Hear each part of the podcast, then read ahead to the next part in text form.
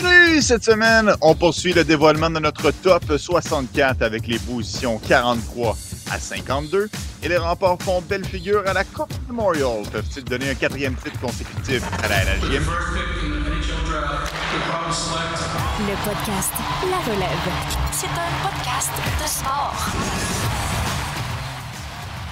28 mai 2023, Anthony Desaunier, Martin Thériault, une autre édition du euh, podcast euh, La Relève. D'ailleurs, Marty, je vais commencer en disant, mais à coup de pas, je me suis trompé la semaine dernière en affirmant qu'on allait avoir une autre tranche de 12 joueurs aujourd'hui. C'est plutôt de 43 à 52 qu'on va dévoiler euh, pour l'édition de ce soir. La raison est fort simple, c'est pour en arriver à un top 32, dont la première ronde, bien évidemment.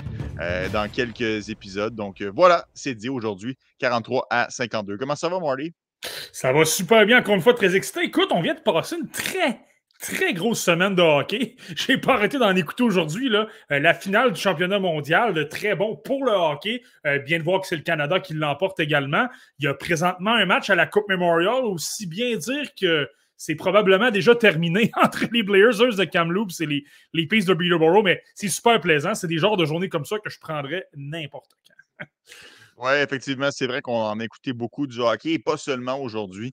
On en écoute beaucoup à l'année longue, Marty. C'est la raison pour laquelle c'est en fait ce pourquoi on écoute beaucoup de hockey, c'est pour en arriver à des épisodes comme ceux d'aujourd'hui où on peut dévoiler ta liste finale en vue du repêchage qui aura lieu dans un mois, jour pour jour, le 28 juin prochain. Quels seront les choix du Canadien de Montréal? Bien, on en aura pratiquement déjà un aperçu à ce moment-ci dans un mois pile, puisque le Canadien, évidemment, vous le savez, repêchera au cinquième rang. Marty, pas au cinquième rang, mais bien au 52e échelon. Qui as-tu à cet endroit? Hum. Euh, au 52e rang, donc, on y va avec. Puis, avant de commencer, je vais faire une petite précision. Euh, le rang numéro 5, à partir du rang 52, honnêtement, désolé, je te dirais jusqu'au rang pratiquement 21, là. Euh, je trouve qu'il n'y a pas un énorme écart. Tu sais, je ne sais pas si vous avez entendu notre épisode conjoint avec le TSLH Podcast. Je salue encore une fois les membres du TSLH Podcast. C'était super bien, super intéressant. Et je l'avais mentionné un petit peu. Euh, je trouvais qu'entre 21 et 52 environ, je trouvais que l'écart était assez mince. Et c'est là que tu dis, on est dans un bassin de joueurs qui, je crois, est peut-être un peu, peut-être même vraiment plus relevé que dans les autres repêchages. Mais vous allez voir dans les environs de 24 ou 25, là, c'est des joueurs que je trouve qui sont à peu près sur le même pied d'égalité et que là, si tu le compares aux autres, repêchages, aux autres encans, Là, c'est plus faible. Donc, euh, petite euh, mise au point là-dessus. Et par rapport à mon, choix numéro 52, donc, euh, premier joueur de la WHL dans mon top 64, j'y vais avec le défenseur des Winterhawks de Portland, Luca Cagnoni. c'est quelqu'un, évidemment, qui est super intéressant à voir jouer. On regarde ses statistiques. 64 points en 67 matchs. Donc, je pense qu'on est en mesure de le deviner assez facilement on parle d'un défenseur à caractère offensif. On parle de quelqu'un, tu n'as pas le choix d'admirer son talent avec la rondelle. C'est quelqu'un qui bouge super bien la rondelle, qui est extrêmement mobile, qui bouge bien, capable de bien longer la ligne bleue, donc euh, jouer, euh, faire influencer les lignes de passe et tout ça. Euh, pour pivoter sur lui-même, pour tenter des jeux, des passes soulevées, des longues passes, être en mesure d'effectuer de, de, très bonnes relances. je le trouve excellent. Au début de la saison, je n'étais pas tout à fait certain si l'exécution, si le, fait que les, équipes adverses allaient lui amener de l'échec avant, euh, s'il n'allait pas avoir un peu de difficulté avec ça, mais finalement, j'ai trouvé que sa prise de décision euh, a peut-être été un peu plus rapide, un peu. c'est quand même amélioré euh, tout au long de la saison. Donc, ça, tu n'as pas le choix d'aimer ces aspects de, dans ce jeu ces, ces, niveaux de jeu-là du côté de Luca Cagnoni. par contre, je l'ai 52e, je ne l'ai pas plus haut malgré ses statistiques et tout ça pour plusieurs raisons. Ben, premièrement, on parle du gabarit. à 5 pieds 10 pouces et 172 livres, ça demeure quand même une, crainte. Euh, et, sur deux aspects, ce que je n'aime pas, et pour la LNA, je trouve que c'est excessivement important, c'est ce qui me fait quand même pas mal douter, c'est pourquoi je l'ai aussi loin. Euh, Premièrement, je trouve, pour avoir observé des matchs contre de bonnes équipes, des équipes avec un talent relevé et surtout les joueurs très imposants des autres équipes. Je te donne un exemple, des là. euh, je me souviens d'un match contre les Thunderbirds de Seattle, donc les champions de la WHL, euh, qui ont battu les Peace de Peterborough hier à la Coupe Memorial. Euh, tu avais des gars comme Colton Dack, comme Reed Schaefer, qui étaient devant le filet, qui tentaient de soit de se créer de l'espace lorsqu'on était installé dans la zone adverse, ou tout simplement lorsqu'on s'amenait avec des relances rapides et tout ça. Et je trouvais que Cagnoni avait énormément de difficultés pour euh, les, contrer, pour les empêcher de se rendre au filet, pour, euh, même en protection de rondelle. Si tu veux, là, je pense que c'était un DAC à un moment donné. Euh, il pouvait simplement sortir l'épaule, donner deux, trois coups de patin, puis débordait quand même assez facilement Luca Cagnoni. Mm-hmm. Ça, tu le sais, c'est probablement l'aspect qui se transpose le, le, moins bien à la LNH. Je veux dire, tu vois énormément de défenseurs qui sont excellents avec la rondelle, qui bougent super bien dans les rangs juniors mais lorsque tu te retrouves dans la LNH avec des joueurs plus gros, euh, plus rapides, avec plus d'exécution, euh, ça demeure quand même euh, une, crainte là, dans son cas, je trouve. Et, ah, c'est sûr, puis à 5 pieds 10, physiquement, c'est sûr qu'à 5 pieds 10, c'est pas évident de justement s'imposer physiquement. On sent qu'il choisit un peu ses batailles. Souvent, c'est plus son partenaire de, défense qui va aller faire la, salle besogne. Lui, il n'est pas vraiment en mesure de l'effectuer. Ouais, puis par rapport, à, par rapport au jeu défensif, le travail avec les coéquipiers, moi, ce que j'ai remarqué également, là, par moment, je le trouve perdu un petit peu dans sa couverture défensive. Surtout s'il y a deux attaquants, et tu le sais dans la LNH à quel point, lorsqu'on fait circuler la rondelle, on travaille avec des systèmes où des joueurs sont très rapprochés l'un de l'autre. C'est comme s'il était entre deux eaux. Il ne sait pas trop sur quel joueur il doit se diriger. Il n'est pas capable vraiment de repérer euh, quel joueur il doit couvrir. Et là, parfois, tu es mieux de prendre la mauvaise décision, mais de couvrir un joueur que d'hésiter et d'être entre les deux. Et là, lui, malheureusement, c'est ce qui arrive par moment. Il ne sait pas trop se diriger. Euh, là, finalement, décide qu'il va aller vers le gars qui est dans le coin. Et là, ben, dans un calibre, on le voit même dans la WHL, mais s'il fait ça dans la LNA, je te confirme que ça ne fonctionnera pas, des euh, S'il prend une seconde de retard, ben, c'est la différence entre je neutralise une attaque, j'ai le temps de placer mon bâton et, je marque un but. C'est ça qui est. C'est la mhm. grosse différence. Donc, Lucas Cagnani, tu es obligé de le considérer quand même haut parce que c'est quelqu'un qui bouge super bien la rondelle et si ça fonctionne, c'est un défenseur top 4. C'est quelqu'un qui va jouer sur un avantage numérique, qui va super bien faire, circuler la rondelle. Mais lui, je te dirais que c'est peut-être le, seul avec l'autre catégorie des 12 qu'on a fait euh, la semaine dernière, euh, les rangs 53-64 il y a quand même énormément de risques. Je pourrais vraiment le placer dans la catégorie des Pekarchik, des, euh, des Fisker Morgard, des Yessi Kiskinen. J'aurais même peut-être plus placé deux ou trois rangs plus loin, là, mais il faut respecter son, son talent offensif quand même.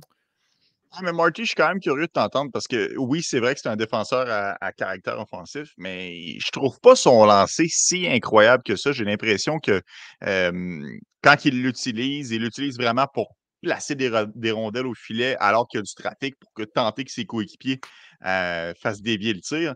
Mais on ne le verra pas prendre un lancer pour battre le gardien de façon franche. Euh, est-ce que toi, tu aimes plus son, lancer que moi? Non, je pense que tu aurais. Ben, c'est peut-être pas euh, atroce non plus, là, mais oui, je t'ai raison. C'est, pas, c'est certainement pas un atout dans son jeu. Il va davantage exploiter les espaces libres. Il va davantage trouver les coéquipiers qui sont, qui sont qui sont près des filets ou qui sont euh, bien placés pour obtenir une chance de marquer. C'est quelqu'un qui se démarque avec une vision de jeu euh, et de la créativité. Super mobile, peut bouger la rondelle, mais tu as raison au niveau du lancer. Je trouve pas que c'est particulièrement là. Et là, là-dessus, et il y a un autre aspect par rapport à son jeu. Le patin euh, le patin le patin d'avant, ça va. Euh, par moment, je me demande si son patin de reculon est peut-être un petit peu faible. Et c'est là que, lorsque je te dis des Colton Dag, des, des Reed Schaefer sont en mesure de le déborder, je trouve que par mhm. moment, il manque peut-être un petit peu euh, d'accélération. Il manque de, dynamisme à ce niveau-là. Puis ça, ben, lorsque tu es déjà un défenseur de 5 pieds 10 pouces, donc c'est pas très rassurant. Mais je le répète, il y a énormément de talent offensif. Donc, ça vaut la peine. Tu es obligé de le placer quand même haut pour cette raison-là.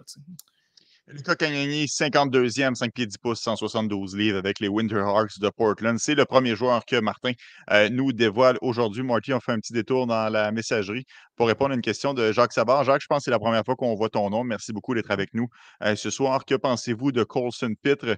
À quel rang le classeriez-vous au euh, repêchage? Marty, est-ce que, premièrement, est-ce qu'on va le voir dans le top 64? Et sinon, vers quel endroit là, tu le classes?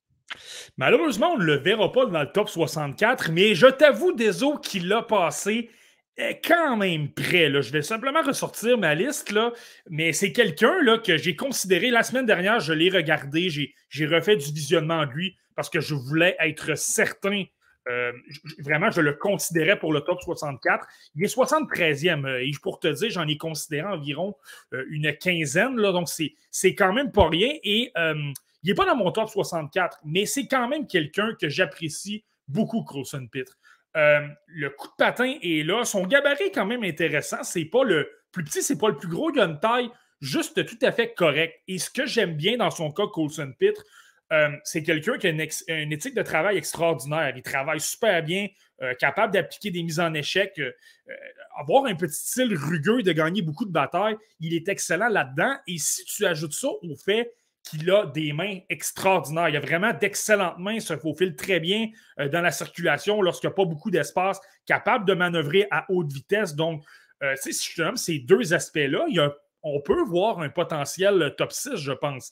Euh, ce qui m'a fait pencher en faveur de le sortir du top 64, malheureusement, je trouvais que ce n'était pas le joueur le plus créatif. Je trouvais que c'était souvent, ses lectures de jeu n'étaient peut-être pas tout à fait à point. Ses prises de décision, c'est ça, c'était pas toujours les bonnes. Euh, donc, ça, ça m'a refroidi. Là. Si tu regardes les joueurs qui sont vers la fin de mon top 64, là, des Félix Nielsen, des, des Noël Nord, là, Trey Augustine, c'est un gardien de but, là, mais euh, tout les joueurs de ces eaux-là, je trouvais qu'ils en offraient plus au niveau du sens du jeu, de la lecture de jeu, de l'intelligence. Eh bien, moi, je te l'avoue, Deso, ça a toujours été l'un de mes critères euh, favoris pour évaluer les espoirs. Euh, mais je peux comprendre les gens qui l'ont dans les alentours de 59, 58 aussi. Là, vais l'avouer, Marty, ça fait quand même plusieurs euh, années qu'on fait ça ensemble. Je commence à connaître les caractéristiques qui te marquent chez les espoirs. All right. À qui as-tu, Marty, au 51e rang? Au 51e rang des eaux, on change complètement de gabarit par rapport à Luca Cagnoni. Euh, et c'est un joueur que j'avais dans mon top 10 préliminaire. Donc, c'est pour vous dire à quel point il a chuté pas mal. Pas autant que Cameron, mais quand même. On parle de Charlie Stramel. Euh, j'avais reçu des critiques lorsque je l'avais mis 9e. On m'avait dit euh, Tu ne le garderas pas là dans ta liste finale. il n'y a pas assez de talent. Ben, vous voyez, vous aviez raison. il n'est pas, pas, dans mon top 10, il n'est même pas dans mon top 32, il est maintenant 51e. Euh, Charlie Stramos, ce qu'il faut, faut, considérer, est-ce que c'est un joueur de la LNH? À 95% je te dirais que oui. Ce gars-là a, un, le gabarit, donc 6 pieds 3 pouces. Euh, c'est un gars qui joue super physique, capable d'aller dans les coins. Euh, euh, dans les bagarres pour la rondelle, il est excellent, capable de récupérer des rondelles. Euh, il a une bonne maturité. Tu sais, c'est un joueur qui a beaucoup d'expérience, Charlie Stramel. Euh, a joué au championnat mondial des moins de 20 ans dans la dernière période des fêtes, mais également l'été dernier dans, dans les bulles à Toronto. Là, il était là. Donc, c'est te dire à quel point ce gars-là a de l'expérience dans les niveaux supérieurs. Donc, ça, c'est intéressant. c'est quelqu'un qui a joué dans la NCA, donc malgré le fait qu'il n'est pas repêché, il n'y en a pas énormément de ça, des joueurs admissibles au repêchage une première fois et qui, euh, qui évoluent dans la NCA. Donc, ça, c'est super intéressant dans son cas. C'est ce qu'il dit. Écoute, de le fait de, bien jouer sur le plan défensif, le fait de bien jouer physiquement, euh, d'être imposant, d'avoir de l'expérience au niveau international, tu es obligé de dire ça se transpose quand même assez bien dans la LNH. Par contre, ce n'est pas pour rien que je l'ai 51e et que je n'ai pas plus loin. Je l'ai souvent dit je considère beaucoup l'attaque dans mes classements. Je pense que c'est l'attaque qui fait en sorte que tu peux battre les meilleures équipes dans la LNH et que tu peux aspirer à une Coupe Stanley. Ce n'est pas tes joueurs de troisième trio. Et dans le cas de Stramel, c'est comme ça que je le vois, Charlie Stramel. Je trouve que c'est le troisième joueur de centre idéal dans la LNH.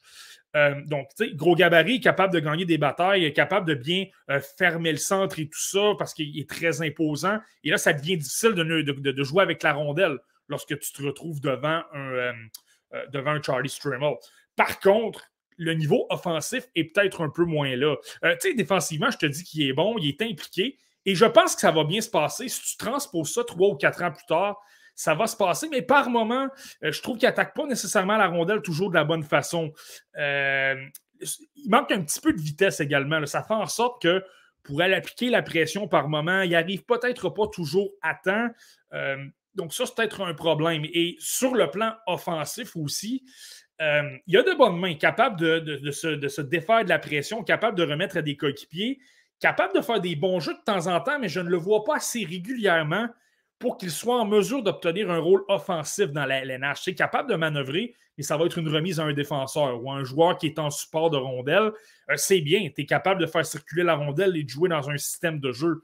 Mais de là à dire que tu vas avoir un impact offensif dans la LNH, je suis, euh, je suis moins certain un petit peu. Par contre, c'est quelqu'un qui est excellent dans les mises au jeu. Donc, quand je parlais d'un troisième centre parfait, gros bonhomme peut protéger sa rondelle et peut être physique.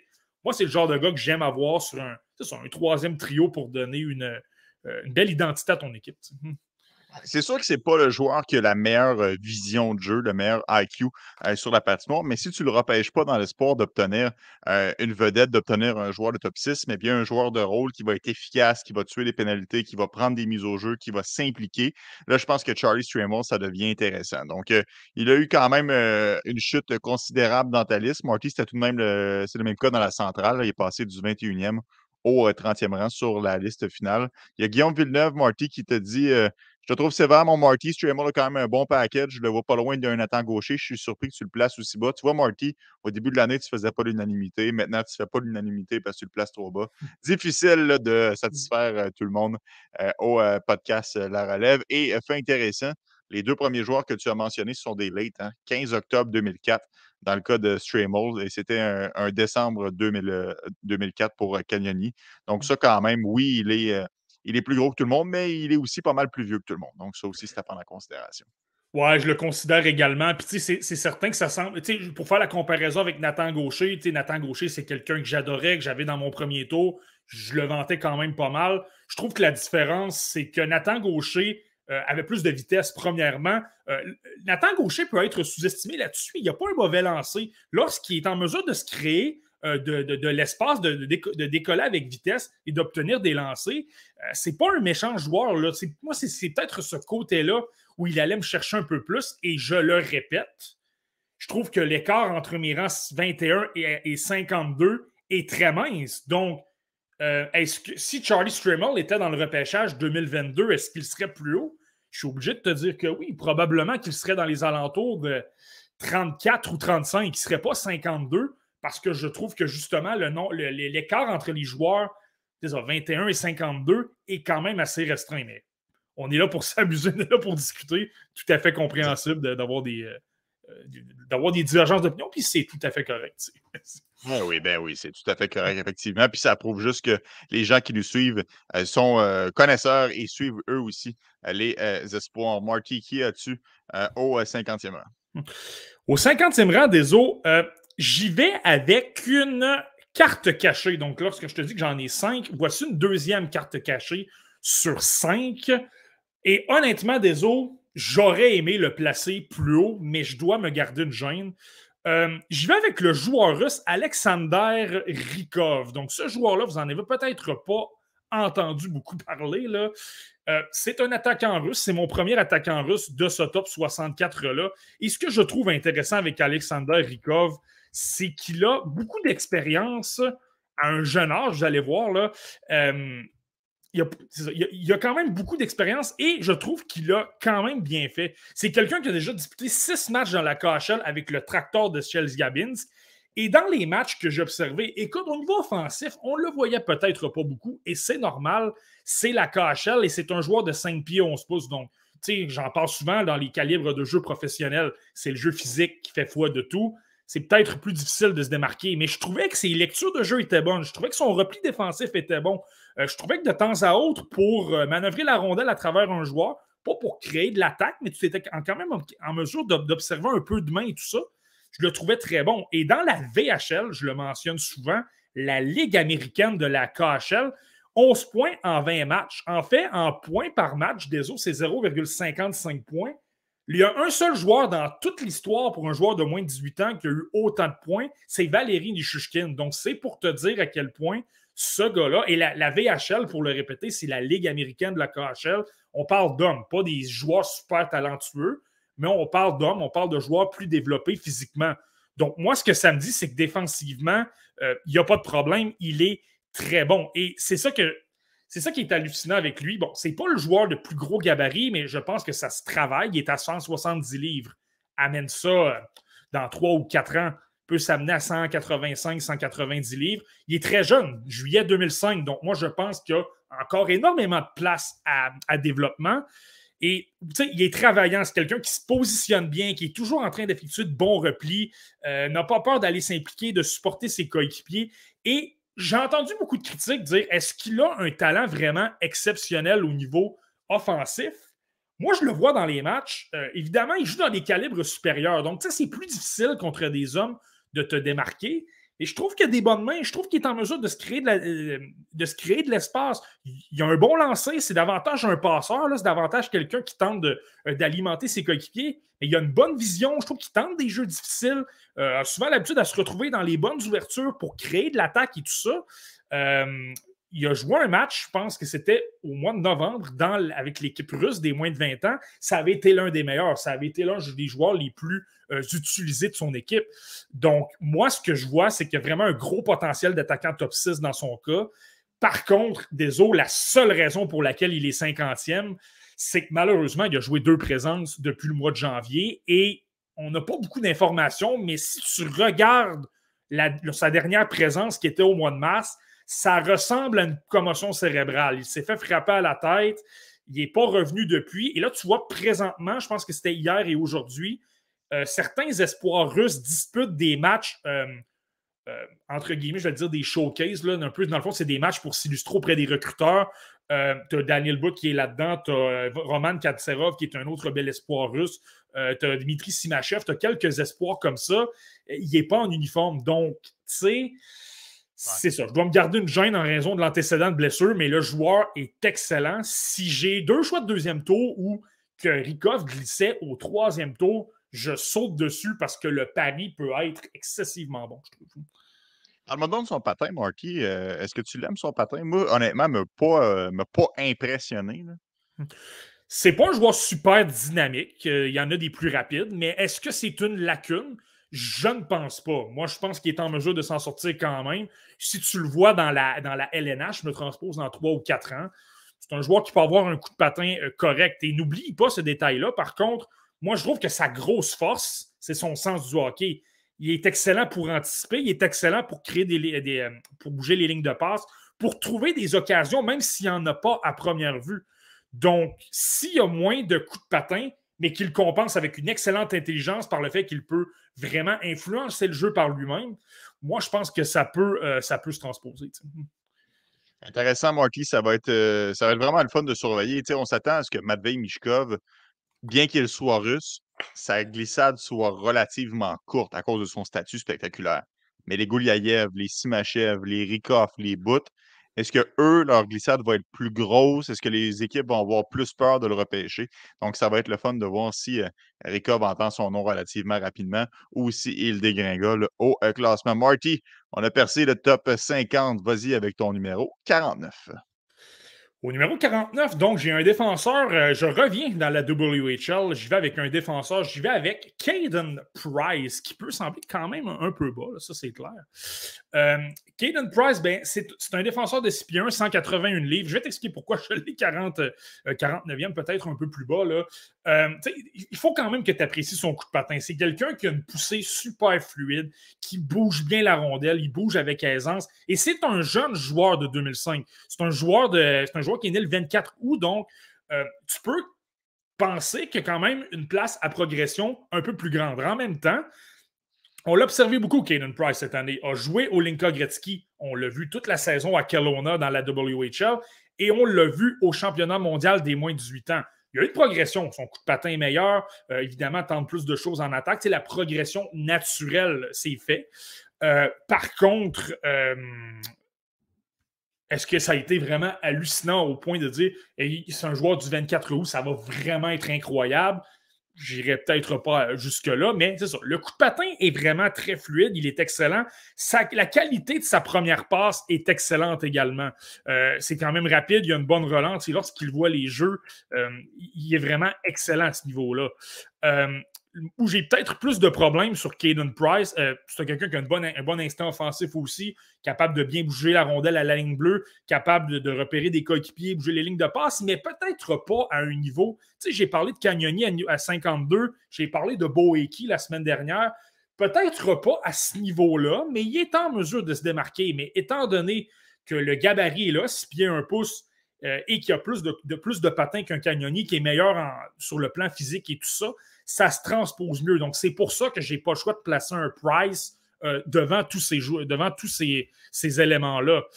Euh, l'élément, par contre, qui me fait douter par rapport à Kaden Price, j'ai parlé de sa. J'ai parlé de sa. J'ai parlé de sa, la qualité de sa première passe, mais ça, c'est quand ça fonctionne. Par contre, par moment, je trouve qu'il y a énormément de revirements. Il peut avoir des crampes au cerveau. Lorsque peut-être un peu plus de pression autour de lui, il peut commettre des revirements. On l'a vu au championnat mondial des moins de 18 ans ça a été bien moins grave que pour Cam Allen.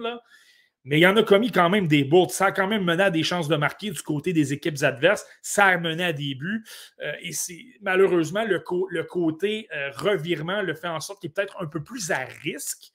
Me le fait, me le fait en sorte qu'il a peut-être diminué un petit peu. Je te disais que tout au long de la saison, Caden Price s'est tenu entre 33 et 40 dans ma liste environ. Donc, tu sais, je l'aimais beaucoup. Mais lorsque tu fais le jeu des dominos, que tu commences à visionner des joueurs, un Rikov que j'aurais eu clairement plus haut s'il n'y avait pas eu ses antécédents de blessure, euh, puis tu commences à placer 3, 4, 5, 6 joueurs, 7 joueurs devant lui, ben là, tu te dis, ben, malheureusement, Price descend, descend, descend, ben, il se retrouve 49e. C'est pas que je n'aime pas le joueur, par contre. Un très beau potentiel de défenseur top 4, euh, mais c'est ça, les lacunes en défense sont là. Puis deuxième aspect des eaux, et je ne veux pas te faire des boutons, mais par moment, je regardais Caden Price et je me suis amusé à aller regarder les mensurations et tout ça, puis je me disais, on dirait que j'ai des, euh, des souvenirs de Josh Brook lorsque je regarde Caden Price. On dirait, c'est un joueur qui était bon en relance aussi, Josh Brook. C'est quelqu'un qui avait un bon coup de patin, et les gens l'adoraient parce que justement, il était capable de transporter la rondelle, il était très mobile et tout ça. Euh, je te, rassure, je trouve que c'est moins pire quand même que, Josh Brook. Mais Josh Brook, moi, ce que je n'aimais pas, euh, je l'avais dans ces eaux-là, il, à peu près, là, puis je m'étais dit, je ne veux pas, je ne veux vraiment pas toucher à Josh Brook. Je, serais vraiment inquiet. Je ne suis pas certain que ça va fonctionner parce que sa qualité en relance n'est pas assez bonne. Il y a un peu trop de revirements. Puis Price, c'est peut-être un peu la même chose. Mais je te rassure, des je trouve qu'il bouge quand même mieux la rondelle. Je pense qu'il a un meilleur coup de patin. Il est quand même peut-être une petite coche de plus au niveau talent, là, mais c'est peut-être ça qui me fait peur un peu de me dire j'ai peur d'avoir un Josh Brook dans les mains. Donc, euh, c'est peut-être pour ça que je l'ai 49e. Bon, et Josh Brook, Marty, le sauveur, il était tellement prometteur, ce Josh Brook. Évidemment, pour les gens à la maison, il était droitier, on s'en souvient, là. mais quand même, euh, dans, dans, le style, c'est vrai qu'il y a certaines similitudes. Euh, moi, moi, ceci dit, je l'aime quand même bien, Kaden Price. je ne serais, serais pas déçu que le Canadien le repêche. C'est sûr que le fait que c'est un défenseur gaucher et qu'il y a déjà beaucoup de ce prototype dans l'organisation, ça pourrait être surprenant. Mais en même temps, on, se fait un plaisir à marteler qu'il faut repêcher le meilleur joueur disponible et non en fonction de la position. Donc, pourquoi pas? Ça pourrait être une cible peut-être pour le Canadien. D'ailleurs, euh, c'est Guillaume qui le mentionne. Là. pour moi, une cible pour Montréal au 37e rang, Kaden Price. Donc, ça va être à surveiller si jamais le tricolore met la main dessus lors de la deuxième journée de l'encan 2023. Excellent, Marty. Continue avec ton. oh, il y, a des gens qui. Il y a des gens qui parlent de cauchemar, Marty, avec Josh Brook. Donc, il faut s'abstenir de, de, comparaison avec les anciens flops du euh, Canadien de Montréal. Je, je le trouve quand même meilleur. Puis, dans la couverture défensive, Kaden Price, il n'est pas mauvais non plus. Il a quand même un, bon bâton. Ça, ça, me rassure quand même un petit peu. Je le prendrais un peu plus que, que Josh Brook quand même. ah oui, ben oui, c'est sûr. C'est sûr. Vas-y, 38, Marty. Euh, au, rang numéro 48, euh, ça me fait un peu mal de l'avoir là, honnêtement, désolé. C'est quelqu'un que j'aime quand même beaucoup malgré le rang. Là. Euh, et ben, malheureusement, c'est notre premier joueur de la LHGMQ, donc, qui est Mathieu Catafort, des, des, des d'Halifax, donc 48e. et tu sais, tu n'as pas le choix d'aimer Mathieu Catafort lorsque tu le regardes. Je l'ai observé beaucoup à Halifax cette année. on parle de quelqu'un qui a une éthique de travail irréprochable. Ce qui est, c'est pas le il y a un gabarit quand même correct, là, mais c'est pas le plus imposant non plus, à 6 pieds 1 pouce. Mais il est super, super, super travaillant. N'arrête jamais de travailler. Toujours en train d'appliquer de l'échec avant. Récupère beaucoup de rondelles parce que son effort est assez constant. Euh, capable de jouer, capable de faire circuler la rondelle. Donc, il a un style assez LNH. Je comprends les gens qui l'aiment beaucoup et qui l'ont peut-être plus haut que le rang 48 parce que son style de jeu est très LNH. Euh, on l'a nouveau au niveau de sa, production offensive. Euh, j'ai dit 6 pieds 1 pouce, mais c'est 5 pieds 11 pouces plutôt, là, 187 livres. c'est un, joueur qui est, un joueur qui est très bon. puis ce qui est, ce qui est bon, ce que, ce que j'ai aimé de Catafor, c'est qu'on l'a vu dans plein de situations cette année et il a été, somme toute, en, mesure de s'illustrer dans à peu près toutes les situations. On l'a vu avec Jordan Dumais. C'était un peu le joueur, justement, en échec avant, récupérait beaucoup de rondelles, euh, remettait à Dumais. Là, Dumais fabriquait les jeux. Et là, tu as, un cataphore qui, souvent, trouvait une façon de se créer de l'espace dans l'enclave, qui était en mesure de se retrouver dans le centre. Et c'est là que c'est intéressant. C'est que Cataphore a quand même un bon sens pour créer les ouvertures, pour se créer un petit peu d'espace. Et il a un bon lancer. Donc, tir sur réception, tire des poignets. Il est en mesure de battre des gardiens de but. Euh, si tu veux aller au filet, obtenir des retours de lancer parce qu'il y a beaucoup de, d'intensité. C'est pas quelqu'un qui recule devant le jeu physique. Tu peux l'intimider, le brasser, lui appliquer des mises en échec.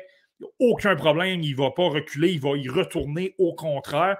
Donc, euh, tu sais, on l'a vu, l'identité de Sylvain Fabreau, il veut des joueurs quand même assez euh, impliqués, intenses sur le plan défensif, dans les trois zones, dans le fond il est excellent à ce niveau-là. Euh, des bonnes mains, un bon sens du jeu, mais pas plus qu'il faut. Euh, il y a des joueurs qui sont quand même plus talentueux que, lui à ce niveau-là. Euh, puis c'est ça. Tu le vu avec d'autres éléments. Et là, là c'était davantage le joueur qui créait, davantage le joueur qui obtenait des chances de marquer et tout ça. Défensivement, se débrouille bien, bon effort, capable d'appliquer de la pression le long des rampes, récupérer des, rondelles et tout ça.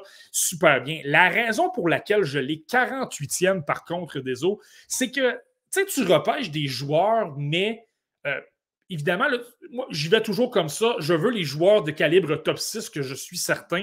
Par la suite, je vais avoir les euh, potentiels troisième trio, mais qui ont peut-être une chance d'atteindre le deuxième trio. J'y vais ainsi de suite. Et lorsque je regarde Catafor, je pense que c'est un joueur de la LNH, que l'intensité qui est là, il comprend bien comment ça fonctionne. Le problème, c'est que si je l'ajoute, par exemple, au Canadien de Montréal, et là, je me dis, est-ce que c'est un attaquant top 6? Est-ce qu'il est meilleur que Cole Caulfield? Est-ce qu'il est meilleur que Juraj Slavkovski? Est-ce qu'il est meilleur que le cinquième choix au total? Euh, si on ajoute Pierre-Luc Dubois, est-ce qu'il est meilleur que, que Pierre-Luc Dubois? Et là, je prends les Canadiens, mais je pourrais prendre n'importe quelle autre équipe comme ça. Et il a un excellent lancé, mais là, la réponse, c'est j'en vois trois ou quatre meilleurs que lui. C'est un gars intense. Ça, clairement, c'est son identité. Je pense que c'est ce qui va l'amener dans l'LNH. Bon échec avant, intense, va appliquer de la pression, va récupérer des rondelles, va bâtir un rythme, un momentum pour son équipe. Puis là, par la suite, on va bâtir là-dessus, on va être en mesure de s'installer et d'obtenir des buts avec plusieurs vagues d'attaques consécutives. Mais euh, quand tu commences à faire quand tu commences à, y aller en, hiérarchie, malheureusement, je pense que je le vois. J'ai du mal à le voir sur un, dans un top 6, mais je le vois très, très bien comme un excellent euh, tellier. Je pense que je le vois davantage à l'aile. Il est très bon au centre, mais je pense qu'on va toujours trouver des joueurs un peu à la Stremel qui vont passer devant lui. Mais un troisième ailier, je pense que tu peux être super, euh, super content de voir un Mathieu Catafort. Mais c'est pour ça que je l'ai peut-être un peu plus loin. Je le vois peut-être un peu plus comme un troisième ailier.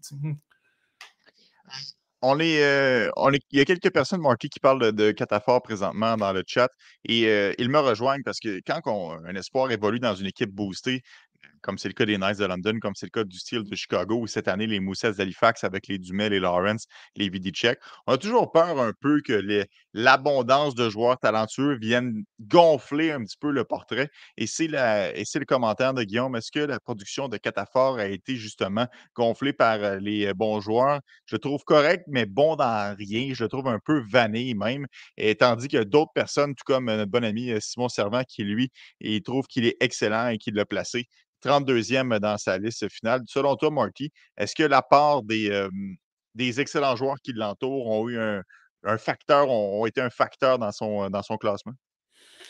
Ben, peut-être un petit peu au niveau statistique, mais je le répète souvent, il y a plus que les statistiques dans son cas. C'est ça, que je répétais un peu. Oui, il a joué avec Jordan Dumais, mais Sylvain Favreau a énormément bougé ses trios. Là.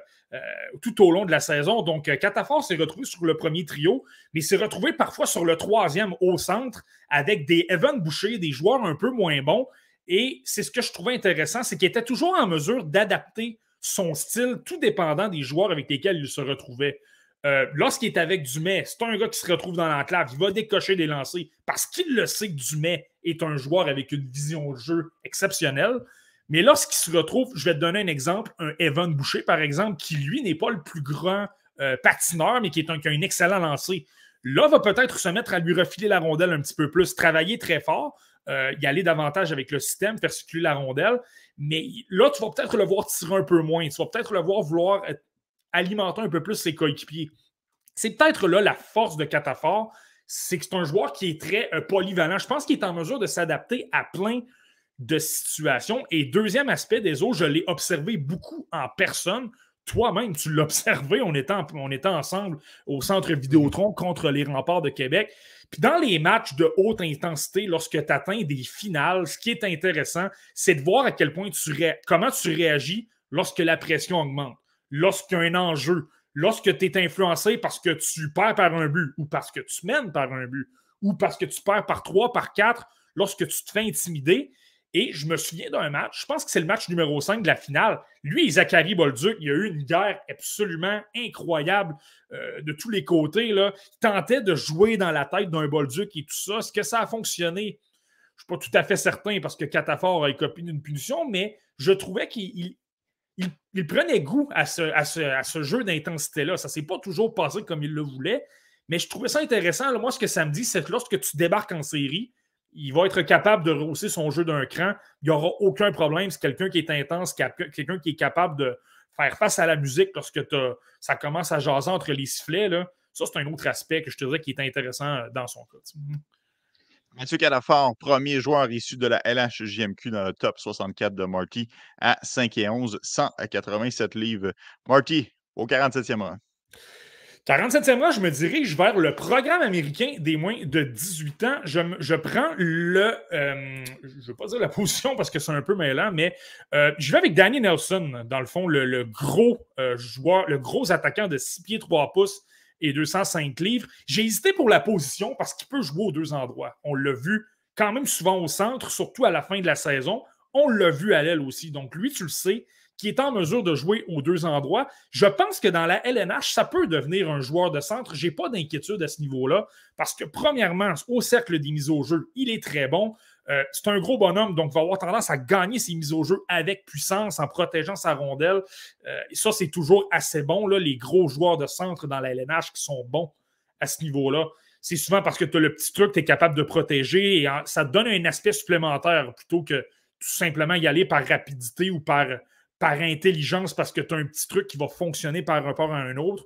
Je pense que ça se transpose bien. Euh, Danny Nelson, ce qui est étonnant, c'est quelqu'un qui me me laissait mi-chaud, mi-froid à peu près toute la saison. Le, jeu défensif de Danny Nelson, c'est ce qui me fait dire ce joueur-là, au minimum, c'est un, centre de troisième trio dans la LNH, assurément. Et tu vas comprendre pourquoi il est devant Stremel. Premièrement, il a le même gabarit, 6 pieds 3, 203 livres. Euh, défensivement, tu ne peux rien lui reprocher. C'est un joueur excessivement difficile à affronter dans les coins. Euh, un bon bâton capable de récupérer des rondelles, se positionne bien. Si ce n'est pas lui qui est impliqué dans la bataille, il va, va, aller, euh, il va, y aller, il va aller en support, capable de récupérer la rondelle et tout ça. Et c'est là que moi, ça me chicotait. C'est pourquoi toute la saison, je l'ai eu environ entre 55, 56 et 64. Je trouvais super bon défensivement. Mais lorsque venait le temps de créer offensivement, euh, d'avoir des mains, de repérer un coéquipier, de te retrouver ça dans l'enclave, les petits gestes offensifs, Là, je trouvais que ça me laissait beaucoup trop, euh, ça laissait beaucoup trop à désirer. Euh, des prises de décision simples, simplement remettre un défenseur. C'est correct, c'est super correct. Ça te prend des joueurs comme ça pour circuler la rondelle, pour, euh, pour aider à créer de l'attaque de façon un peu plus simple. Mais lorsque tu le compares aux autres de sa cuvée, là, je me disais, il, me laisse un peu sur mon appétit. Je suis obligé de le placer un petit peu plus bas pour cette raison-là. Mais Danny Nelson, ce que j'ai, trouvé, puis il a joué dans beaucoup de situations lui aussi.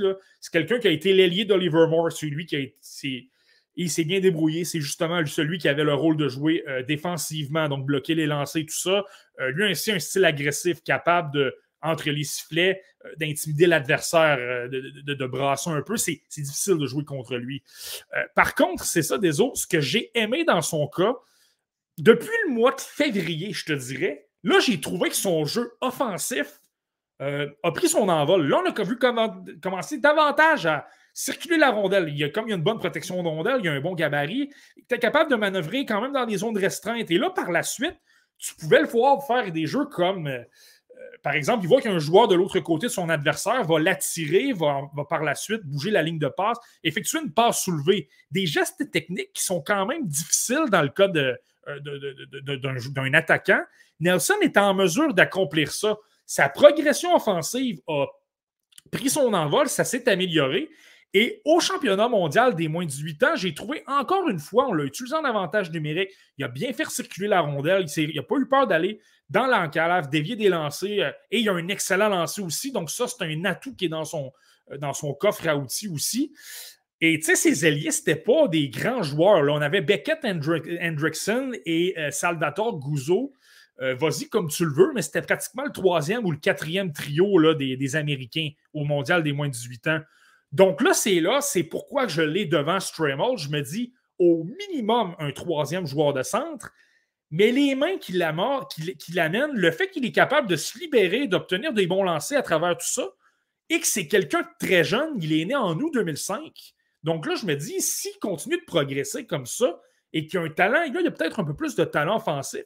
Si ce gars-là met tout en œuvre et qu'il a une belle progression, attention, ce gars-là peut devenir un joueur pas une vedette dans la LNH, là, mais quelqu'un que toutes les équipes vont vouloir parce que c'est un joueur de rôle, quelqu'un qui se présente dans les séries, qui a pratiquement pas de faiblesse et qui devient un joueur pratiquement plus important que, plus important que sa production offensive. Donc là, c'est pour ça qu'un Nelson a monté au, au 47e rang. Mais là, je, je le répète, c'est là que ça commence. Je commence à être déchiré. Je l'ai 47, mais je l'aime plus qu'un rang 47, je te, le dis. là.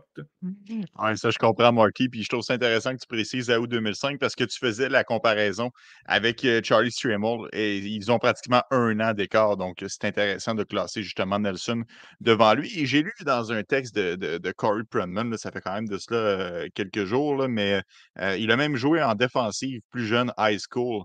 Donc, oui, il est capable de jouer à l'aile, oui, il est capable de jouer au centre, mais advenant une blessure, c'est deux blessures, deux défenseurs qui tombent au combat.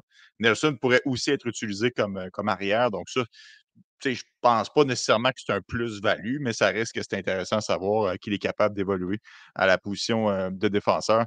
Danny Nelson, joueur qui a une excellente éthique de travail, est à 6 pieds 3, 203 livres et pointe au 47e rang. Marty, qui as-tu au rang 46? Au rang 46, j'ai l'attaquant du style de Chicago, Jaden Perron. Donc, euh, un joueur qu'on voit dans certaines listes quand même beaucoup plus haut. Je l'ai même vu dans des top 10 euh, cette saison. Donc, je, peux, je peux quand même être. ça peut sembler quand même sévère dans le cas de Jaden Perron, mais je vais être honnête avec vous. J'étais pas mal plus sévère à son endroit euh, plus tôt cette saison. J'ai changé d'idée environ dans les deux ou trois dernières semaines. C'est pas un joueur que j'aimais j'ai vraiment pas un joueur que j'appréciais. Euh, Jalen Perron, donc tu le vois, 5 pieds, 8 pouces. Euh, j'ai même vu 5 pieds, 9 pouces dans la liste de la centrale de recrutement. Euh, et honnêtement, à l'œil, je pense que ça paraît clairement, il semble avoir pris un petit peu de gabarit. Donc ça, c'est une étoile dans son cahier. Jalen Perron, c'est clairement, selon moi, l'un des attaquants les plus rapides de ce repêchage-là. Ça, tu ne peux pas lui enlever il est excessivement dynamique, il, accélère rapidement et il manœuvre à haute vitesse. Et donc, tu as, une combinaison de, vitesse, mais c'est ça, c'est quelqu'un qui a des mains en or, capable de créer énormément d'attaques. Et quand je dis à haute vitesse, donc, tu sais, c'est pas simplement euh, d'y aller un gauche-droite et de profiter de, faire une feinte d'épaule et d'accélérer. Il a un arsenal de feintes incroyable. Il est capable de pivoter sur lui-même rapidement. Euh, il est capable euh, d'attaquer les défenseurs et tout ça. Je vais t'expliquer par contre pourquoi je l'avais plus loin. Je l'avais hors de mon top 64 à un moment donné des je trouvais que, Jaden Perron, c'était quelqu'un qui. ça fonctionnait bien dans les rangs de la USHL, dans une ligue comme la WHL, dans les ligues juniors. Dans la LNH, je n'étais pas certain que ça allait bien se transposer. Euh, défensivement, il y a des lacunes. C'est quelqu'un qui peut se faire hypnotiser par la rondelle. C'est quelqu'un qui s'implique, c'est pas un problème. C'est quelqu'un qui travaille avec les défenseurs. Qui, tu le vois qu'il y a une volonté de vouloir faire le travail défensivement, mais il veut tellement en faire qu'il se sort de ses lignes. Il laisse les, les pointes un peu trop ouvertes, puis il donne des chances de marquer euh, de, ce niveau-là. Donc, tu sais, le jeu défensif me chicotait, et en attaque, je trouvais que c'était beaucoup trop en périphérie. Rappelle-toi de Noah Osklund, je l'avais très loin l'an dernier, pour la même raison. Je pense. 54e. Et c'était pour, la... c'était pour la même raison tu te retrouvais à l'extérieur, tu pouvais l'immobiliser. Comme il n'était pas très gros, pas très imposant, perdait la rondelle. C'était super facile. Je le voyais jamais à l'intérieur, jamais, jamais. Donc, je me disais, c'est bien beau avoir des mains, c'est bien beau d'avoir un coup de patin extraordinaire. Et je me disais, ça ne se transposera pas dans la LNH. Par contre, et deuxième aspect, je me disais, est-ce qu'il profite un peu trop de Macklin Celebrini? Par moment, il jouait quand même avec lui. Je me souviens d'un match contre le programme américain des moins de 17 ans. Euh, Perron a obtenu 4 aides et Celebrini 5 buts. Là. Et honnêtement, les 4 aides de Perron, c'était directement relié à un Celebrini, une remise de rondelle où là, Celebrini profitait de sa, vitesse, débordait un ou deux joueurs, puis marquait, euh, ou euh, c'était un avantage numérique, effectuait une passe soulevée. Tu sais, des gestes, des, gestes corrects, mais tu sais, il n'aurait pas obtenu autant de points sans un Celebrini. Donc, moi, ma question, c'est ce que j'avais hâte de voir euh, lorsque Celebrini est parti au mondial des moins de 18 ans. Il y a eu des matchs de série où Perron a dû se débrouiller sans, euh, sans Celebrini. En fait, tout au long des séries, il a joué davantage avec Quinn Finlay et euh, Nick Moldenhauer, deux choix du repêchage 2022.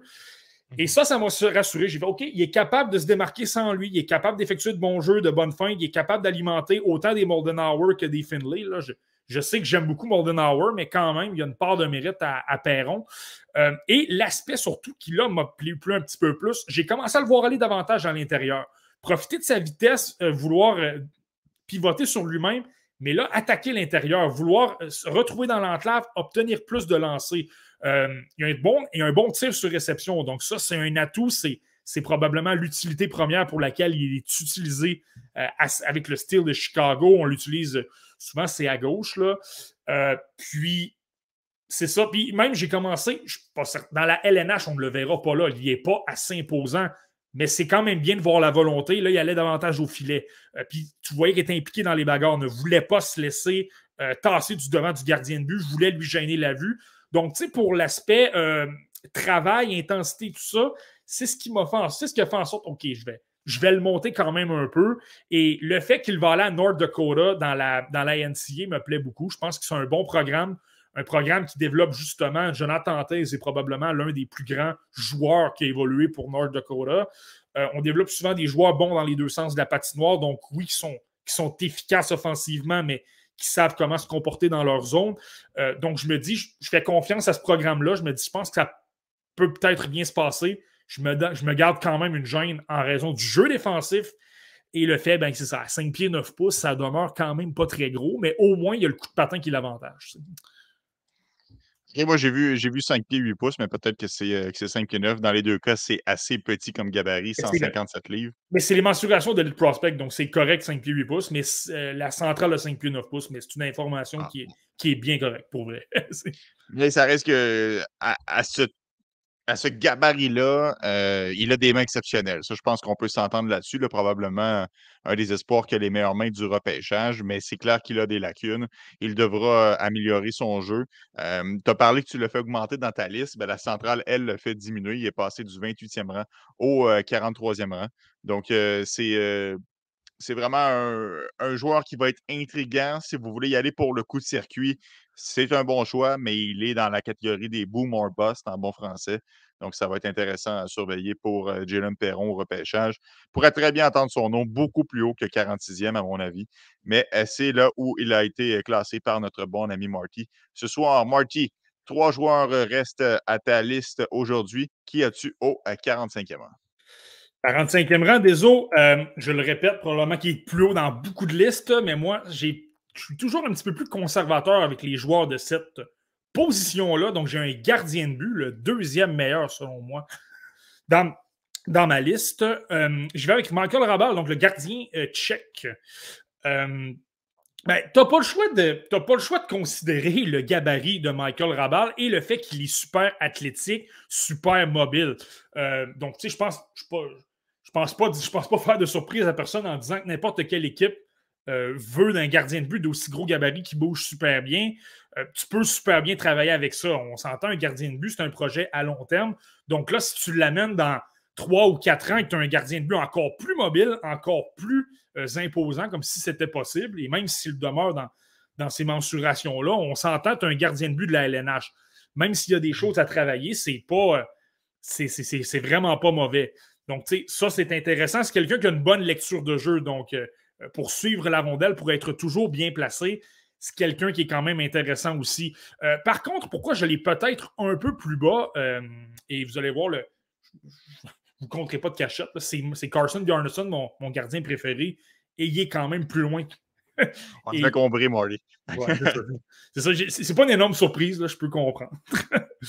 mais, euh, mais ce qui fait peut-être la différence dans le cas de Rabal, je trouve que par premièrement, je peux trouver c'est pas le gars qui est le plus gros dans son filet, je trouve. Malgré son gabarit, c'est correct, mais pour un gars de 6 pieds 6 pouces, j'aimerais le voir peut-être prendre un peu plus de, euh, de place et tout ça. Euh, je te dirais deux. C'est des petites lacunes sur le plan technique. C'est pas qu'il est mauvais techniquement. Lorsqu'il n'y a pas beaucoup de pression, que les tirs viennent de loin, ça va quand même bien. Lorsque la pression augmente, lorsque ça bouge peut-être un petit peu plus vite devant son filet, là, j'ai tendance à trouver qu'il sort un petit peu de cette technique. Euh, sans dire qu'il fait l'étoile, mais il est peut-être un peu moins bien positionné. C'est peut-être ce qui a fait en sorte notamment lors du match contre le Canada au championnat mondial des moins de 18 ans, des buts peut-être un peu plus faibles, ne connaît pas nécessairement son poteau, euh, des, peut-être des petites lacunes comme ça. Et moi, honnêtement, ça m'a peut-être un, petit peu chicoté. Euh, c'est peut-être ce qui m'a refroidi, honnêtement. Euh, en ayant vu ça, j'ai peut-être descendu d'un d'un 7 ou 8 rangs, là. Pas, quelque chose de majeur, là, mais, mais quand même. Euh, je trouve qu'avec son bloqueur, c'est pas le joueur qui est le meilleur. Il va, va, gagner vraiment davantage à, être plus solide à ce niveau-là. Euh, c'est quelqu'un qui peut se battre sur des tirs de loin. Moi, ma préférence, c'est que j'aime bien avoir un gardien super bon techniquement qui est en mesure de, bien le bloquer, le lancer devant lui. Je, suis capable de vivre avec le fait que ça, se ça, bouge, ça peut se déplacer gauche-droite et que mon gardien est peut-être moins, euh, moins athlétique. Mais si tu te fais battre constamment sur des tirs de loin, moi, c'est un côté philosophie. Je comprends que ce n'est pas tout le monde qui pense comme ça.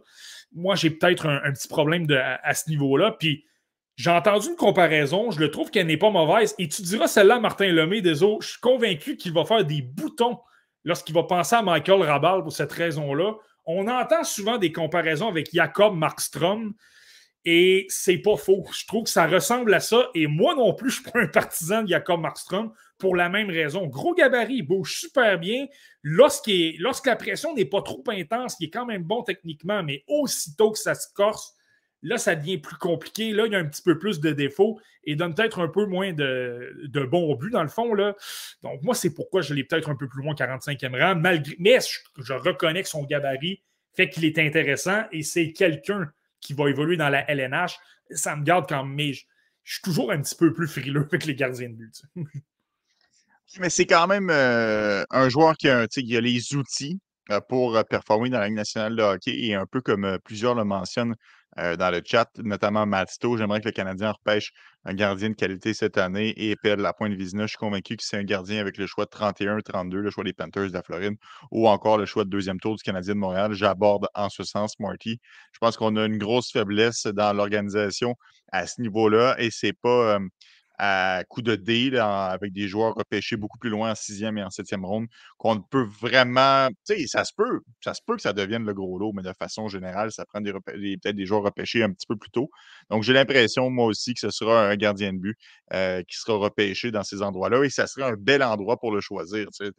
À 32 ou encore à 37. Je pense que c'est euh, une belle fenêtre pour un, gardien.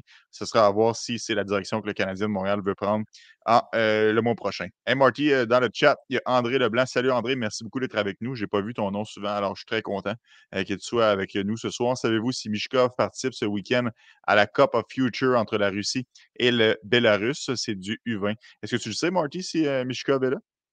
Euh, je ne veux pas dire, je ne veux pas dire que c'est la réponse à 100%, mais moi, de ce que j'ai vu, Mishkov n'est pas là pour la simple et bonne raison qu'on considère Mishkov comme un joueur qui appartient à l'équipe euh, senior, donc avec les, professionnels de l'équipe russe. Lui, on l'a vu davantage dans une compétition également contre la Biélorussie, là, mais c'était davantage il y a environ une dizaine de jours. Là. Lui aussi a joué des matchs, euh, je me souviens plus de la, du nom de la compétition, mais il a joué dans une compétition entre les deux pays. On s'entend, c'est une compétition à laquelle on participe parce qu'on ne peut pas aller au, championnat mondial. C'est ça la vérité. Mais, euh, mais oui, donc c'est ça. Michkov n'est pas là, mais c'est pour une bonne raison. Euh, il, évolue, il les, euh, avec les hommes, avec des professionnels de la KHL. Donc, une coche de plus que des Daniel Booth et des, des, des, Simachev. On espère que ça a répondu à ton euh, commentaire. André Marty, vas-y avec ton numéro 44. Ouais, ben, numéro 44, désolé. Et tu le sais, ça m'a pris du temps de te le dévoiler hier. Là, je commence à être déchiré. Pas à peu près, je te le dis, j'ai hésité entre 6 ou 7 noms. Et là, c'est vraiment difficile. Mais je suis allé avec lui. Je pense qu'il est un peu plus risqué que les autres que j'ai devant. Euh, j'ai Lucas Dragicevic, donc le, défenseur des Americans de Tri-City dans la WHL. Et c'est ça. C'est un, là, on commence à entrer dans une portion de ma liste où tu as des joueurs avec des talents exceptionnels qui peuvent faire en sorte que ces gars-là vont devenir des vedettes, des joueurs ou des joueurs super appréciés par leurs équipes, par leurs entraîneurs-chefs euh, euh, dans toutes sortes de missions mais qui ont énormément, mais qui ont, je trouve, de très grosses lacunes à d'autres endroits. Lucas Dragicevic, c'est à peu près le meilleur exemple. Défensivement, c'est l'un des, sinon le meilleur défenseur de ce repêchage-là euh, au niveau. Non, euh, Pas, pas, défensivement, offensivement. je, me, suis trompé, excuse-moi. Euh, c'est ça, offensivement bouge la rondelle avec aisance, voit les lignes de passe. C'est quelqu'un qui transporte excessivement bien la, rondelle. Pas nécessairement quelqu'un qui va pivoter excessivement rapidement sur lui-même dans la zone adverse, mais il trouve les occasions, bouge énormément euh, le jeu, là, feinte d'épaule, feinte de bâton. Ça fait en sorte qu'il réalise des passes excessivement difficiles. Euh, la relance, même s'il ne décide pas de patiner, il est très bon. Il a une excellente relance il a une bonne vision de jeu pour observer les joueurs libres. Et là, par la suite, ça aide beaucoup le jeu de transition. J'ai parlé du transport de rondelles. Ben, lorsqu'il n'a pas la rondelle, il peut très bien joindre à l'attaque et euh, ça fait en sorte qu'il y a beaucoup de surnombre, capable de se retrouver. Capable de se retrouver comme quatrième attaquant, obtenir beaucoup d'occasions. Donc, tu sais, le talent offensif, et là, tu parles d'un joueur de 6 pieds 1, 6 pieds 2 pouces, c'est super intéressant. Il est excellent. Donc, pour cet aspect-là, tu es obligé de dire ce gars-là a un potentiel de devenir une vedette, une étoile dans la LNH, s'il peut corriger son jeu défensif. Et c'est là le problème des eaux. Le jeu défensif, ça fait, je te dirais, depuis l'an dernier que je l'observe, Lucas Dragicevic. On l'avait observé au championnat mondial des moins de 18 ans. Il avait 16 à l'époque. Et c'est laborieux. Je, voulais voir la saison pour savoir à quel point il pouvait progresser et j'en ai pas vraiment vu de progression. C'est ça qui est plate. Je trouvais qu'à un contre un, c'était difficile l'an dernier. Je pense qu'il s'est amélioré, mais il y a beaucoup trop de crampes au cerveau. Euh, il tente un jeu, il y a un joueur, il va, tenter une passe du revers, il y a quelqu'un devant le filet. Ça donne des chances de marquer, ça donne des buts. Euh, j'ai parlé de sa première passe qui est bonne, mais par moment, on dirait qu'il ne réalise pas qu'est-ce qui se passe. Sur cet aspect-là, ça, c'est pas trop mal, mais l'aspect qui m'inquiète encore plus, malgré le fait qu'il soit quand même d'un certain gros gabarit, je trouve que physiquement, c'est pas le joueur qui est le plus à l'aise. Euh, lorsque tu lui mets de la pression, l'autre, aussitôt que tu veux le déborder, que tu veux appliquer la.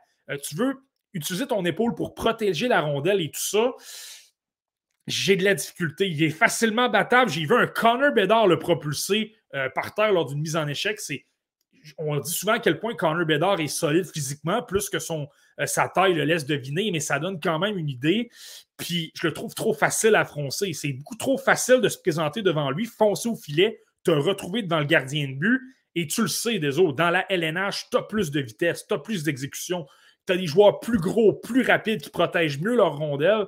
Si Lucas Dragicevic n'est pas capable d'améliorer ça, là, tu passes d'un joueur vedette dans la LNH à tu le sais, je le dis souvent, désolé, mon facteur Tom Gilbert va peut-être tomber en dessous de la ligne. Donc là, tu te retrouves avec un défenseur de troisième paire qui est super bon pour ton avantage numérique, mais qui peut se retrouver moins 15 ou moins 20 dans une saison parce qu'il commet beaucoup trop de revirements et qu'il fait mal à son équipe. Puis dans la nouvelle Ligue nationale, euh, on dirait, tu sais, on veut des avantages. Tu sais, tout le monde patine maintenant, là, donc, tu sais, Dragicevic patine, mais les défenseurs défensifs aussi si tu commences à faire le jeu de domino, peut-être que les entraîneurs vont préférer des défenseurs un peu plus euh, euh, responsables.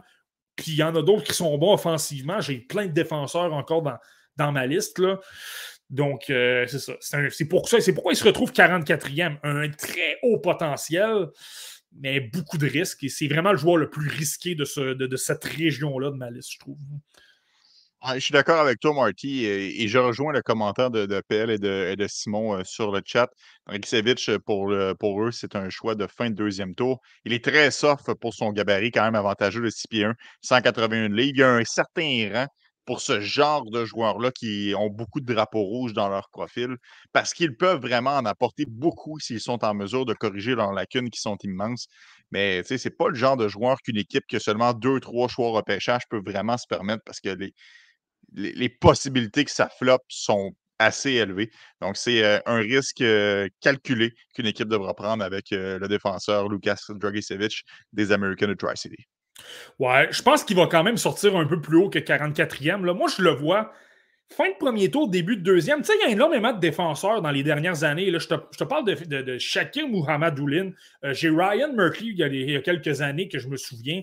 Euh, tu sais, des défenseurs comme ça, je pense qu'il y a des équipes qui vont vouloir prendre des chances sur des gars comme ça.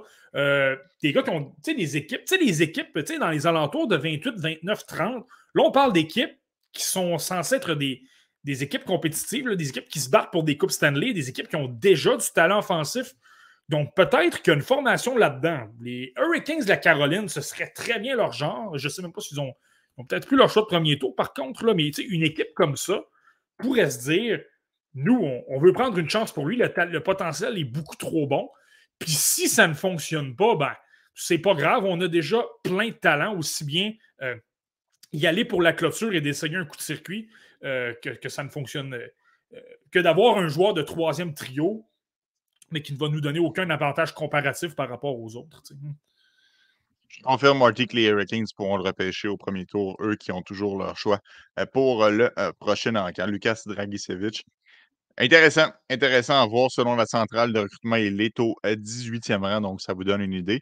Mais moi, je ne le repêcherai pas au premier tour, ça c'est sûr que non. Marty, un seul joueur euh, restant sur ta liste, il pointe au 43e rang. Qui est-il? Euh, encore une fois, désolé, celle-là, ça me fait mal. C'est quelqu'un que j'aime beaucoup. Quand je fais le jeu des dominos, il y a des joueurs que j'aime beaucoup plus et qu'on va parler la semaine prochaine c'est souvent là que j'ai beaucoup de cartes cachées, beaucoup de joueurs, euh, euh, des, entre guillemets, des sleepers, des gars que j'ai beaucoup plus haut que dans beaucoup d'autres listes. Ça fait en sorte que des gars comme celui que je vais nommer, Eka, mais je l'aime beaucoup, c'est Coin Zimmer, euh, le, gros attaquant des, Cougars de Prince George. Et tu sais, il faut que tu aimes. Il faut que tu le fait que c'est un joueur qui joue. S'il se pieds 194 livres, il joue extrêmement gros il est fait pour la LNH sur le point de vue énergie et, euh, pour être intimidant. Euh, il se retrouve dans les coins. Il n'y a aucune gêne de se retrouver un contre un, donner des coups de bâton, euh, vouloir soutirer les rondelles et tout ça. Comme, il comme pour son âge, il a déjà une, très bonne force physique récupère beaucoup de rondelles. Tu peux le voir. J'ai observé un match là, récemment. Je pense que c'était dans les séries. Là. Euh, écoute, tu pas, eu peur de jeter les gants. Donc, si ça brasse un petit peu, euh, il est là, il n'y a pas de problème. Euh, niveau offensif, je trouve que c'est quelqu'un qui a un excellent lancer, capable de se créer beaucoup d'espace dans l'enclave. Lorsque tu as les défenseurs qui travaillent autour de lui, bien, premièrement, comme il est super fort physiquement, il n'y a aucun problème avec la pression adverse. Et s'il se, se donne un petit peu de séparation, capable de décocher très rapidement. Euh, ça fait d'ailleurs un duo qui est super dynamique avec Riley Height, l'autre, l'autre mhm. excellent espoir pour le repêchage 2023. Euh, ça, ça fait partie des interrogations. Par contre, est-ce que Height, ne, est-ce qu'il ne bénéficie pas peut-être un petit peu du talent de fabricant de jeu et de passeur d'un Rally Height? Euh, Peut-être un peu, mais le côté robuste, le côté de, se créer de l'espace et tout ça est quand même intéressant. Donc, il faut quand même que tu considères tout ça. Euh, la raison, par contre, pour laquelle je l'ai 43e, que je l'ai placé devant d'autres, euh, derrière d'autres joueurs que j'aime un peu plus, c'est son coup de patin. C'est ça qui m'inquiète un peu. Il l'a amélioré quand même un petit peu au fur et à mesure de la saison. Mais tu on parle de quelqu'un qui est né en décembre 2004, donc l'un des plus âgés. Euh, donc, déjà en partant, je vois que la courbe de progression est peut-être un peu moins là. Il a amélioré son coup de patin, mais c'est quand même pas assez souvent.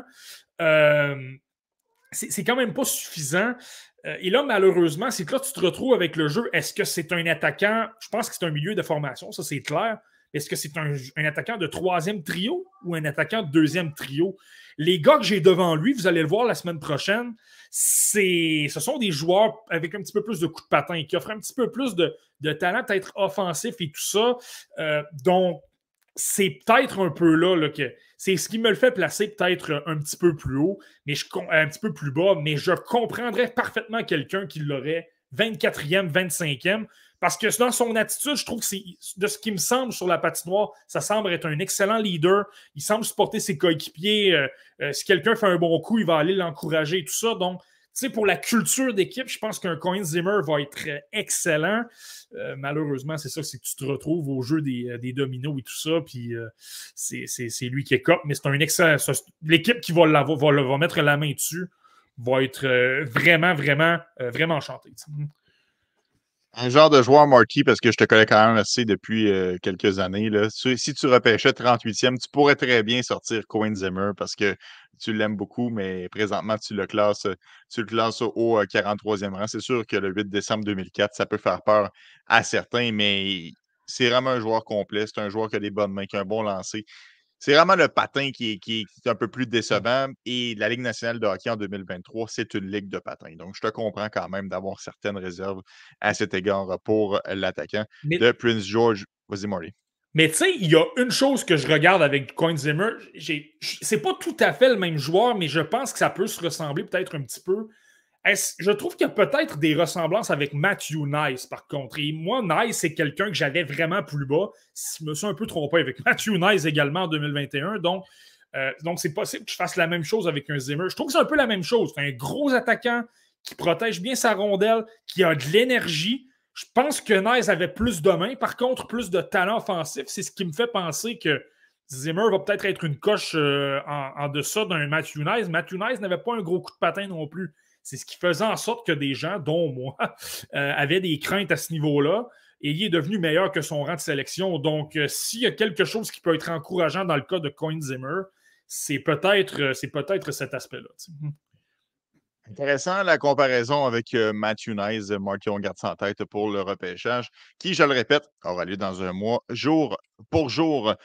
autre compétition, Marty, fort intéressante à surveiller ces temps-ci. Évidemment, je fais référence à la Coupe Memorial et les remparts de Québec font belle figure, Marty. Ils ont ben, dominé. Oh, si on regarde le, pointage hier, 8-3 contre les Blés, avant-hier. 8-3 contre les Blazers de Kamloops. On se dit, ah, wow, OK, c'était une promenade dans le parc, mais ça a été quand même un peu compliqué en début de match euh, pour la formation de Québec, mais finalement, en deuxième période, on s'est sauvé avec la victoire.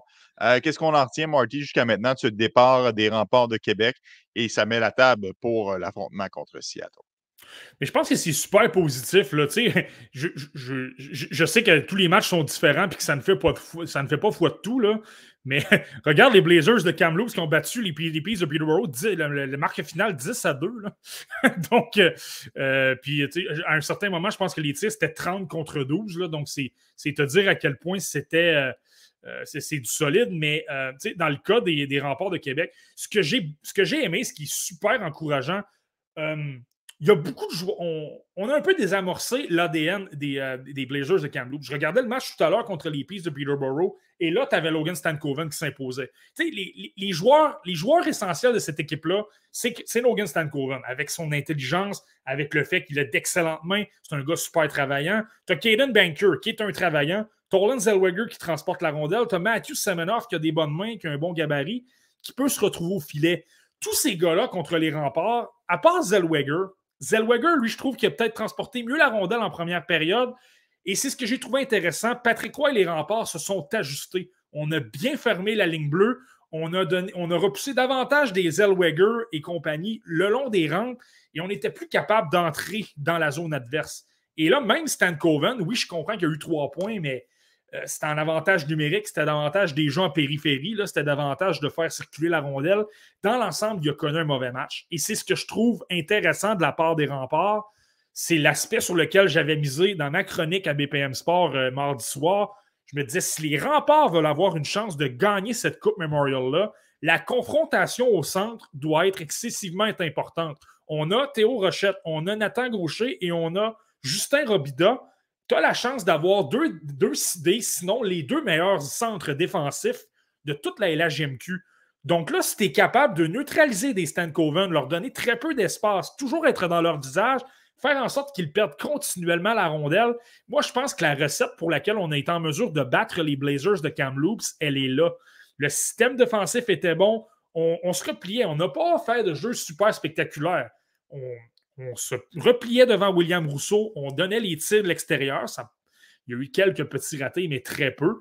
Mais dans le système, ça a été très bien. Et là, par la suite, parce qu'on a d'excellents joueurs intelligents pour comprendre comment relancer très rapidement, je pense à Robida, je pense à, James Malatesta, ça devient super efficace. Donc, tu sais, chapeau au rempart d'avoir été en mesure de faire en sorte que Logan Stankoven un match un peu plus difficile. Nathan Gaucher un de ses bons matchs depuis quelques semaines. Euh, Justin Robida, encore une fois, a été extraordinaire. Euh, moi, je trouve que c'est. Euh, je ne suis pas en train de dire qu'ils vont battre Seattle. C'est une autre paire de manches, une équipe beaucoup plus complète. Mais le fait d'avoir réalisé ça contre Kamloops, je trouve que c'est intéressant. c'est sûr que c'est intéressant, Marty, il n'y a pas de doute là-dessus. commentaire, commentaire que je veux t'apporter parce que les pistes de Peterborough en arrache présentement. C'est une équipe qui, euh, qui éprouve des difficultés et c'est Michael Alancette qui a tweeté ça il y a cela quelques minutes. Euh, les recruteurs l'avaient dit avant la finale de la OHL, peu importe l'équipe qui allait se rendre à la Coupe Memorial, il n'y aurait pas vraiment de chance contre les autres formations. Euh, il y avait une formation plus faible, une formation plus difficile avec les équipes du Québec. Peu importe laquelle des quatre qui allaient euh, accéder euh, au tournoi allait vraiment leur piler d'en face. J'ai l'impression que c'est vraiment ça qui arrive avec les Peaks de Peterborough. Si on regarde juste les faits saillants sur Twitter, on peut voir le superbe but qu'a marqué au Windeck. Mais il ne faut pas perdre de vue que cette équipe-là risque de ne pas faire long feu quand même de la compétition. Non, ben, c'est un sport d'équipe aussi. Je l'observais encore au Wendeck. Je vais être honnête avec toi, j'ai peut-être moins observé la deuxième période. Je partais du travail, puis c'était peut-être un peu plus difficile. Puis là, ben, on est dans le podcast, donc on n'a pas pu, j'ai pas pu observer la troisième période non plus. Mais de ce que j'ai observé en première période, euh, je trouvais que Wendeck joue quand même un bon match. Je trouvais qu'il était quand même impliqué, toujours en support. Euh, il a un bon coup de patin, était capable de relancer. Il a eu une excellente chance au début de la rencontre. Euh, avec un petit peu plus de chance, ça aurait peut-être, si je ne me trompe pas, donné les devants 1-0 à, Peterborough. Mais c'est un sport d'équipe. Il, y a il y a 19 autres joueurs dans cette équipe-là. Euh, tu ne peux pas mhm. faire tout tout seul. Euh, il y a plusieurs aspects dans le cas des Pete's de Peterborough qu'il faut considérer. Premièrement, ce n'était pas la meilleure équipe de la OHL. En même temps, il faut les féliciter. Ils ont battu la meilleure équipe. Selon moi, c'était les 67 d'Ottawa plus de profondeur, une équipe qui joue euh, d'un style extrêmement coriace, on est très intimidant, on brasse beaucoup, beaucoup de mise en échec. Euh, plus de talent, c'est Pavel Minchukov en défense, tu Jack Mathieu qui a joué avec l'équipe Canada Junior. Euh, tu avais du talent vraiment à tous les niveaux. On s'est fait surprendre par les Peas de Peterborough, mais par la suite, je pense qu'on a peut-être eu quelques cadeaux. Tu le fait que les Spitfires de Windsor aient été éliminés dans l'Ouest, ça a peut-être ouvert une porte. Ça a permis aux Knights de London de se faufiler, de se rendre en finale. Et pour avoir vu des matchs, honnêtement, des eaux, dans la. J'en ai pas, j'ai pas observé tous les matchs sur les six, j'en ai vu trois. Puis euh, je trouvais que London est dans beaucoup. La majorité des moments était meilleure, plus de rapidité, plus intense. Pas une équipe avec énormément de talent si je compare aux autres. Là, il y a du talent, mais si je compare à des Pizza Peterborough, moins. Mais on était intense, on était capable de récupérer des rondelles, il y avait plus de talent, il y avait, tu sentais qu'il y avait une meilleure arme. Moi, je pense que ce qui a coûté cher aux Knights, on avait, eu, on avait le troisième gardien de but à la fin. Il, a, eu, quand même donné de mauvais, de mauvais, buts. Ça a fait en sorte que les pays se sont faufilés. Donc, ça, c'est premièrement. Deuxièmement, une équipe qui a eu beaucoup de difficultés en deuxième moitié de saison. Je ne suis pas certain que le, le directeur général a assemblé les bonnes pièces. Tu sais, les gars intenses, d'intensité, qui mettent de l'échec avant, qui mettent de la pression, qui sont difficiles à affronter, qui récupèrent des rondelles, on les avait déjà. On avait Tucker Robertson, on avait des défenseurs comme Connor Smith, Donovan McCoy, euh, Samuel Maillé, des gars comme ça. Il n'y en avait pas de problème. C'était pas à ce niveau-là. Je pense qu'il aurait fallu. Euh, je suis pas certain qu'au Windex, c'était le, le, Je veux faire attention, mais je suis certain que c'était cadré bien avec la philosophie de jeu qu'on voulait instaurer. Ça aurait peut-être pris davantage des. Peut-être plus de talent, peut-être davantage des joueurs pour circuler la rondelle au niveau offensif. Certainement un défenseur pour faire. Euh, pour relancer l'attaque. On a acquis Gavin White des, euh, des Bulldogs d'Hamilton. Ça aurait pris beaucoup plus. Parce que là, on se retrouve présentement avec plein de gros défenseurs robustes Si tu entres dans leur style de jeu, c'est parfait. Ils vont immobiliser le rond des rampes, ils vont gagner beaucoup de batailles, ils vont récupérer les rondelles, vont relancer. Ça, il n'y a pas de problème. Par contre, ce sont des défenseurs qui sont lents, qui n'ont pas de très bonne lecture de jeu. Donc, tu peux simplement appliquer un échec avant à un joueur, placer tes joueurs, placer les autres un petit peu plus en retrait. Tu vas constamment commettre des revirements. Et c'était le problème, je trouvais, contre Kamloops tout à l'heure. Euh, on n'était pas en mesure de sortir la rondelle. Les, Blazers avaient du temps de possession constamment euh, dans la zone adverse. Et je pense que c'est là le problème des, des, euh, des de Peterborough. On est très intimidant. Lorsqu'on est dans notre style, on, est, on frappe énormément. On, est en mesure de, d'avoir un, échec avant agressif. Et si on envoie des rondelles et tout ça, on devient meilleur. Euh, le problème, c'est qu'il manque de vitesse présentement. Et là, si tu compares aux remparts, aux Thunderbirds et aux, Blazers de Kamloops, on fait pas le coup, je trouve. Oui, ça, c'est sûr. Puis, les Thunderbirds, si tu regardes leur alignement, c'est une panoplie de, de, joueurs sélectionnés au premier tour. Les Kevin Korchinski, les Reed Schaefer, les, Brad Lambert, nommez-les, les, Colton Dack, un, autre excellent joueur un peu plus vieux. Il y a, vraiment du, talent dans cette formation-là, donc c'est très difficile euh, de, de, tirer son épingle du jeu. Tu m'as brièvement parlé, Marty Dowenbeck. Je, te demande de diriger ton tir vers Jared Davidson, l'espoir du Canadien de Montréal, qui est toujours sans contrat, soit dit euh, en passant. Penses-tu, Marty, d'ailleurs, qu'il va être en mesure de de se, décrocher un, pacte avec le CH à la fin de ce tournoi-là? Jared Davidson, je pense que ça va être un peu un contrat à la Raphaël Harvey Pinard, à la Xavier Simoneau. Puis la simple la raison, c'est que Davidson n'a pas vraiment euh, de levier de négociation. C'est quelqu'un qui a été repêché l'an dernier, euh, en 2022. Tu as, deux ans pour lui faire signer un contrat. Donc, tu n'es pas pressé, tu peux lui faire attendre une autre campagne. Euh, il va avoir 21 ans. Donc, tu sais, moi, ce que je m'attends, un peu comme un Simono et un Harvey Pinard, c'est qu'on lui donne un contrat de la Ligue américaine, va se retrouver. Il est en mesure de jouer avec le Rocket de Laval, ça, c'est pas un problème. Mais on va être en mesure d'économiser un contrat, on va pouvoir l'amener euh, à Laval et il va se tailler une place. Peut-être pas un rôle de premier plan euh, tout d'abord, mais je pense que c'est quelqu'un que Jean-François Hull va adorer. Par contre, c'est quelqu'un qui a une éthique de travail irréprochable, qui va dans les coins, qui gagne des. Euh, il a quand même un bon bâton, donc il est en récupération de rondelles, il est efficace. Ça, c'est pas un problème. Il a un excellent lanceur aussi également. Ce qu'il doit travailler, ben, c'est de prendre de l'expérience, s'améliorer un petit peu dans tout, euh, mais également son coup de patin. Clairement, c'est correct pour la Ligue américaine, mais s'il veut un jour atteindre la, LNH, ça ne, lui nuira pas d'avoir un petit peu plus de vitesse. Mais ce qui est intéressant, c'est qu'il prend des, euh, des, décisions un petit peu plus rapides. C'est ce que j'ai trouvé là, tout au long de la saison. Il y a eu une amélioration à ce niveau-là. Mais, euh, mais c'est ça. Donc, je m'attends vraiment à le voir avec le Rocket de Laval, mais sur un contrat de la Ligue américaine, parce qu'il n'y a pas vraiment de pouvoir de négociation. Intéressant, euh, Marty. il, y a, un chat présentement qui, euh, qui, fait, qui fait rage. Alors, je te, pose la question. J'ai entendu cette offre de transaction. Vous en pensez quoi? Logan Cooley est le 12e choix des Coyotes de l'Arizona contre le 5e choix au total. On sait que les Coyotes ont refusé de se rejoindre. On sait que Cooley a refusé de se rejoindre aux Coyotes. Attention ici, là. Euh, c'est pas parce que le joueur a décidé de rester dans la NCA qu'il ne veut pas s'aligner avec les Coyotes de l'Arizona. Et pour parler quand même à André Tourigny sur une base assez régulière, euh, c'est un entraîneur-chef qui prône énormément le développement étape par étape. Pas que Cooley n'est pas prêt à graduer dans la Ligue nationale de hockey, mais il n'a absolument aucun problème à ce qu'il reste une saison supplémentaire euh, dans les rangs universitaires. Moi, Marty, personnellement, euh, je le ferais. Toi, est-ce que tu le fais? Ben, si je suis les Canadiens, c'est certain que je le fais. Je l'avais premier dans ma liste du repêchage 2022 et là, j'obtiens le 12e choix en plus. C'est certain que je le fais. Il n'y a, a même pas un doute. Là, par contre, je le dis souvent, des autres, si t'es les Coyotes, est-ce que tu le fais? Puis là, ben, c'est un nom catégorique. Tu peux pas faire ça. C'est un joueur qui a un potentiel d'être un premier joueur de centre. Euh, je comprends que Clayton Keller est très bon et tout ça, mais Logan Cooley, c'est, il a vraiment le potentiel d'être un joueur spécial. Je comprends qu'il est plus petit en gabarit, les mains sont incroyables et il n'arrête pas de travailler. Il est toujours en train de s'impliquer, il récupère énormément de rondelles et tout ça. Tu sais, sa, sa combinaison de hargne et de talent, euh, j'adore ça. Donc, tu sais, si tu es du côté euh, des Coyotes de l'Arizona, euh, de, des Coyotes de l'Arizona et que tu te retrouves avec un. je, je une offre du genre, OK, c'est beau, tu peux t'avancer de 7 ans, mais je, te, je vais te donner mon meilleur espoir et en plus, je te donne mon 12e choix au total. c'est extrême ce que je vais dire, désolé, mais je te raccroche la ligne au nez probablement que je ne te reparle plus jamais.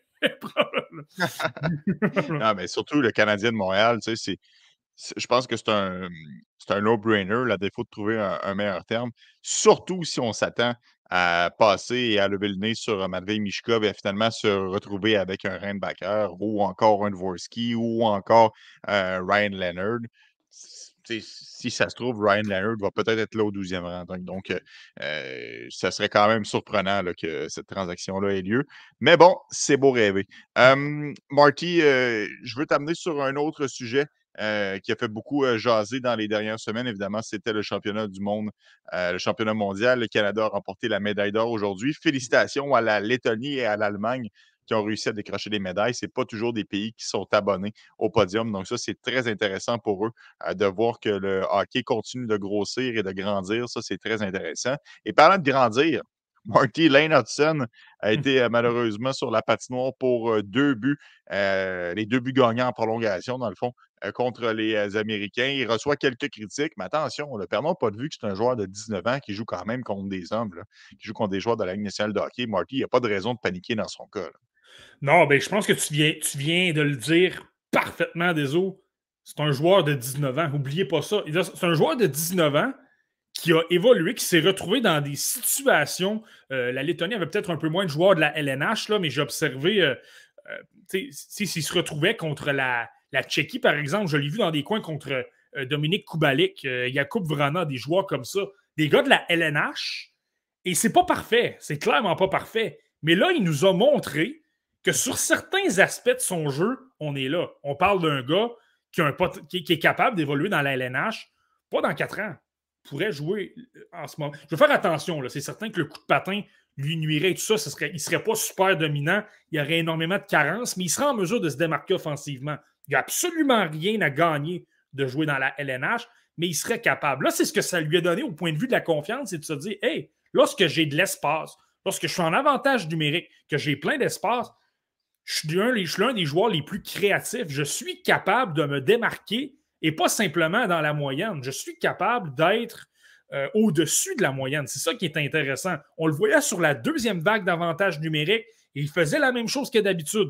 Euh, bougeait très bien le long de la ligne bleue. Lorsqu'il voyait une occasion, ça prenait une seconde, tire au filet ou repérait la, remettait la rondelle à un coéquipier. Écoute, euh, c'est dans, la demi-finale hier, là, désolé à un moment donné, il y avait une séquence, il était partout, il a, puis il a changé de côté à peu près trois ou quatre fois, obtenu des chances de marquer. Puis, tu sais, au moment où tu penses que tu commences à prévoir qu'est-ce qu'il fait, ben là, il te surprend avec quelque chose. il est sorti avec un lancer, un lancer frappé euh, qui sortait de nulle part. J'étais certain qu'il allait marquer parce que je pensais que le gardien de but allait euh, n'allait pas le voir venir. C'est pas quelque chose que tu penses qu'un Lane Hudson va faire. Écoute, euh, il, il, allait, avec le, c'est vraiment pas dans son ADN, mais il le fait parce qu'il est super imprévisible.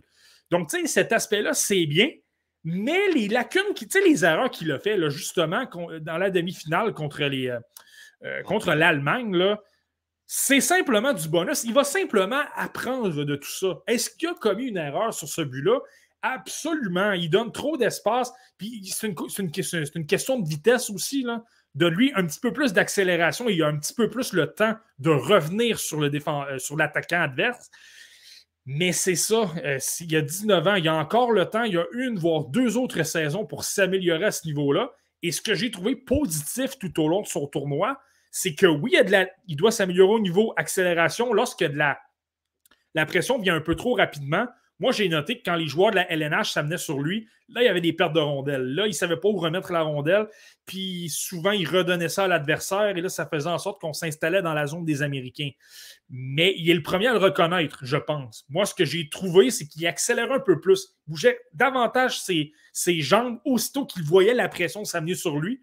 Moi, ce que ça me traduit, c'est que justement, je pense au premier match contre la Finlande. Là, il a vu des joueurs s'amener sur lui. Il a vu qu'il commettait beaucoup trop de revirements s'est dit, je vais ajuster mon jeu, ça va me donner un avantage.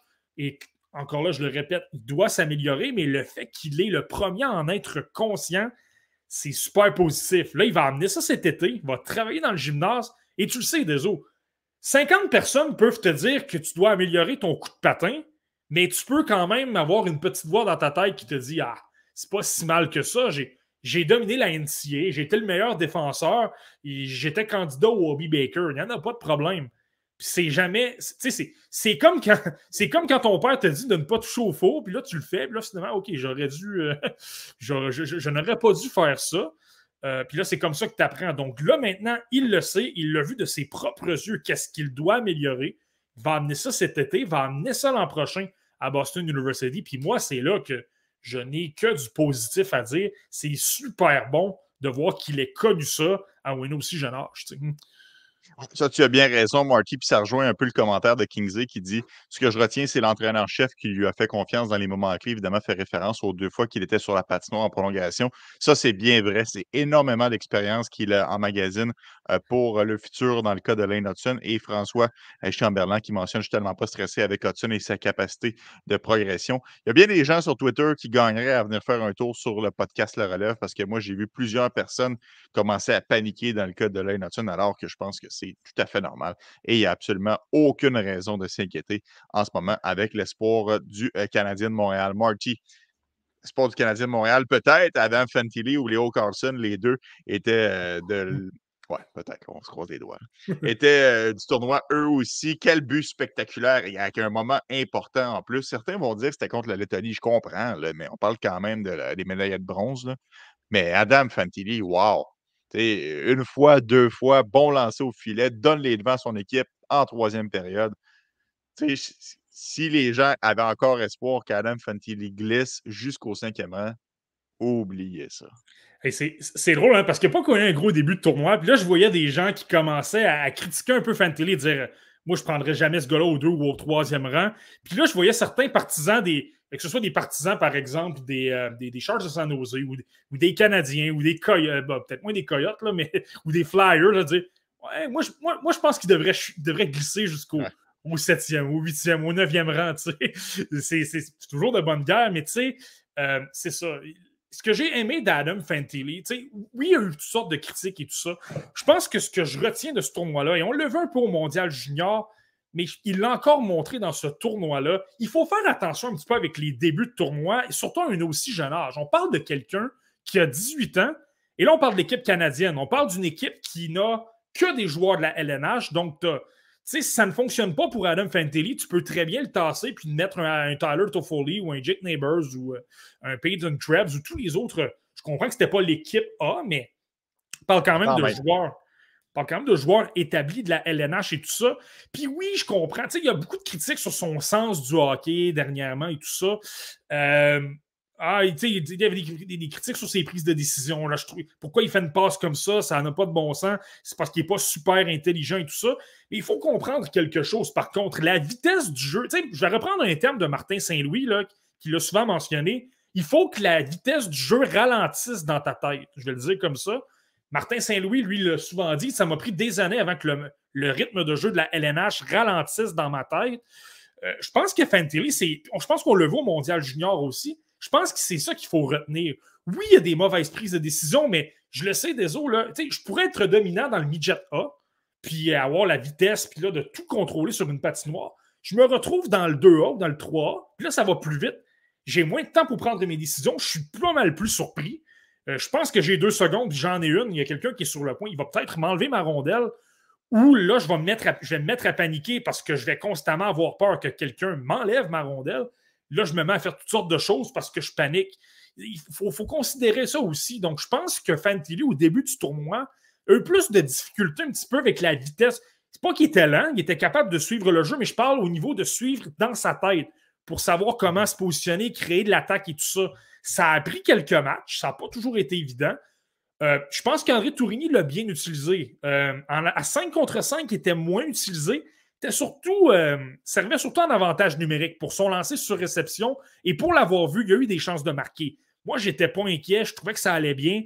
dans ses lectures de jeu, je voyais qu'il était quand même bon. Il s'impliquait, donnait beaucoup d'échecs avant, des mises en échec. Puis un petit peu à l'image de son mondial junior, tu à un moment donné, il faisait moins d'attaques, mais il était plus impliqué, plus de mise en échec, jouait plus le système, faisait circuler la rondelle. Et là, à partir d'hier contre la Lettonie, je trouve qu'on l'a vu encore cet après-midi. Moi, je trouve qu'il y a eu un, excellent match. Écoute, quand tu es capable de faire paraître Milan Lucic comme lorsqu'il avait, euh, avait 23 ans, qui était super dominant, c'est parce que c'est quelque chose. Là. Écoute, Milan Lucic a touché un poteau Euh, puis comment ça a été créé? Fantilli a manié la rondelle en, zone neutre euh, avec brio, remet à Lucic, mais Lucic n'a pas touché le poteau. Mais, je pense que c'est ça qui est à retenir. Aussitôt que ça a ralenti, là, il a pris énormément de confiance contre la Lettonie. Il a affronté un paquet de grosses équipes talentueuses. Là, se retrouve contre la Lettonie, un peu moins de talent. Et là, je te le dis, dans ce match-là, il a été partout, neuf tirs tentés, quatre au filet. Il, y avait des feintes. Et là, tu sais, quand je te parle de ses prises de décision, soudainement, c'était pas toujours parfait, mais c'était meilleur. Meilleure prise de décision. Euh, lui, il a une habitude souvent d'envoyer la rondelle à personne, mais en sachant très bien que son coéquipier est le plus près possible. Donc, euh, j'ai pas très beaucoup d'espace, j'ai des chances de perdre la rondelle. J'aime mieux la remettre à un coéquipier qui va aller la chercher et poursuivre l'attaque ça, si c'est pas de l'intelligence, je ne sais pas c'est quoi. Je pense que ça se traduit quand même bien. Et là, et là, on a vu deux fois plus. Il était deux fois, voire trois fois plus rapide. Il bougeait énormément, s'offrait en support, euh, pouvait se retrouver devant le filet pour aller gêner la vue du gardien.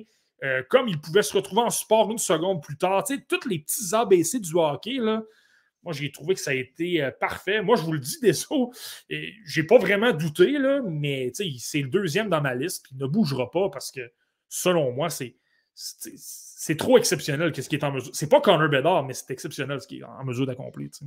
Oui, exact. Euh, et, pour les gens qui ne regardent pas les matchs et qui s'attardent seulement aux statistiques, c'est sûr qu'un but, deux passes en, en, 10 rencontres, tu peux faire le saut, mais tu l'as bien expliqué, euh, ça dépend de son utilisation et euh, sa progression qu'il a fait au fur et à mesure que le tournoi avance. Mais Marty, je vais quand même te faire le parallèle parce qu'il y a notamment Adam qui l'a fait ici dans les dans le commentaire et on l'a vu à quelques occasions sur les médias sociaux.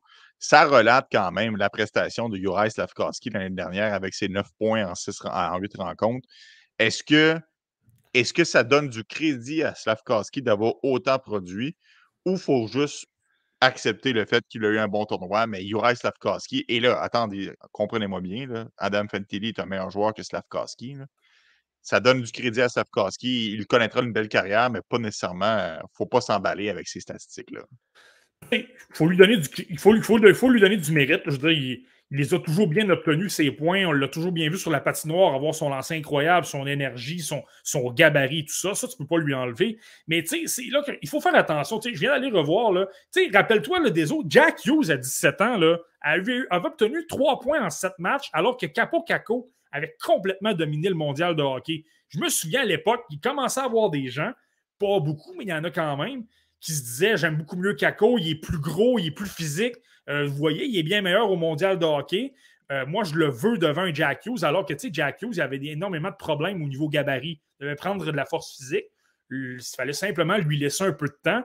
Et là, présentement, qui prends-tu des autres dans ton équipe, Jack Hughes ou euh, Capo Caco? C'est pas vraiment une question. C'est ça. Ça se pose pas vraiment. Donc, tu sais, c'est ça. Je pense que c'est une question de contexte et de laisser les gens se développer. Slavkovski, premièrement, c'est un joueur de 6 pieds 4 pouces. Il n'y avait pas de problème à ce niveau-là.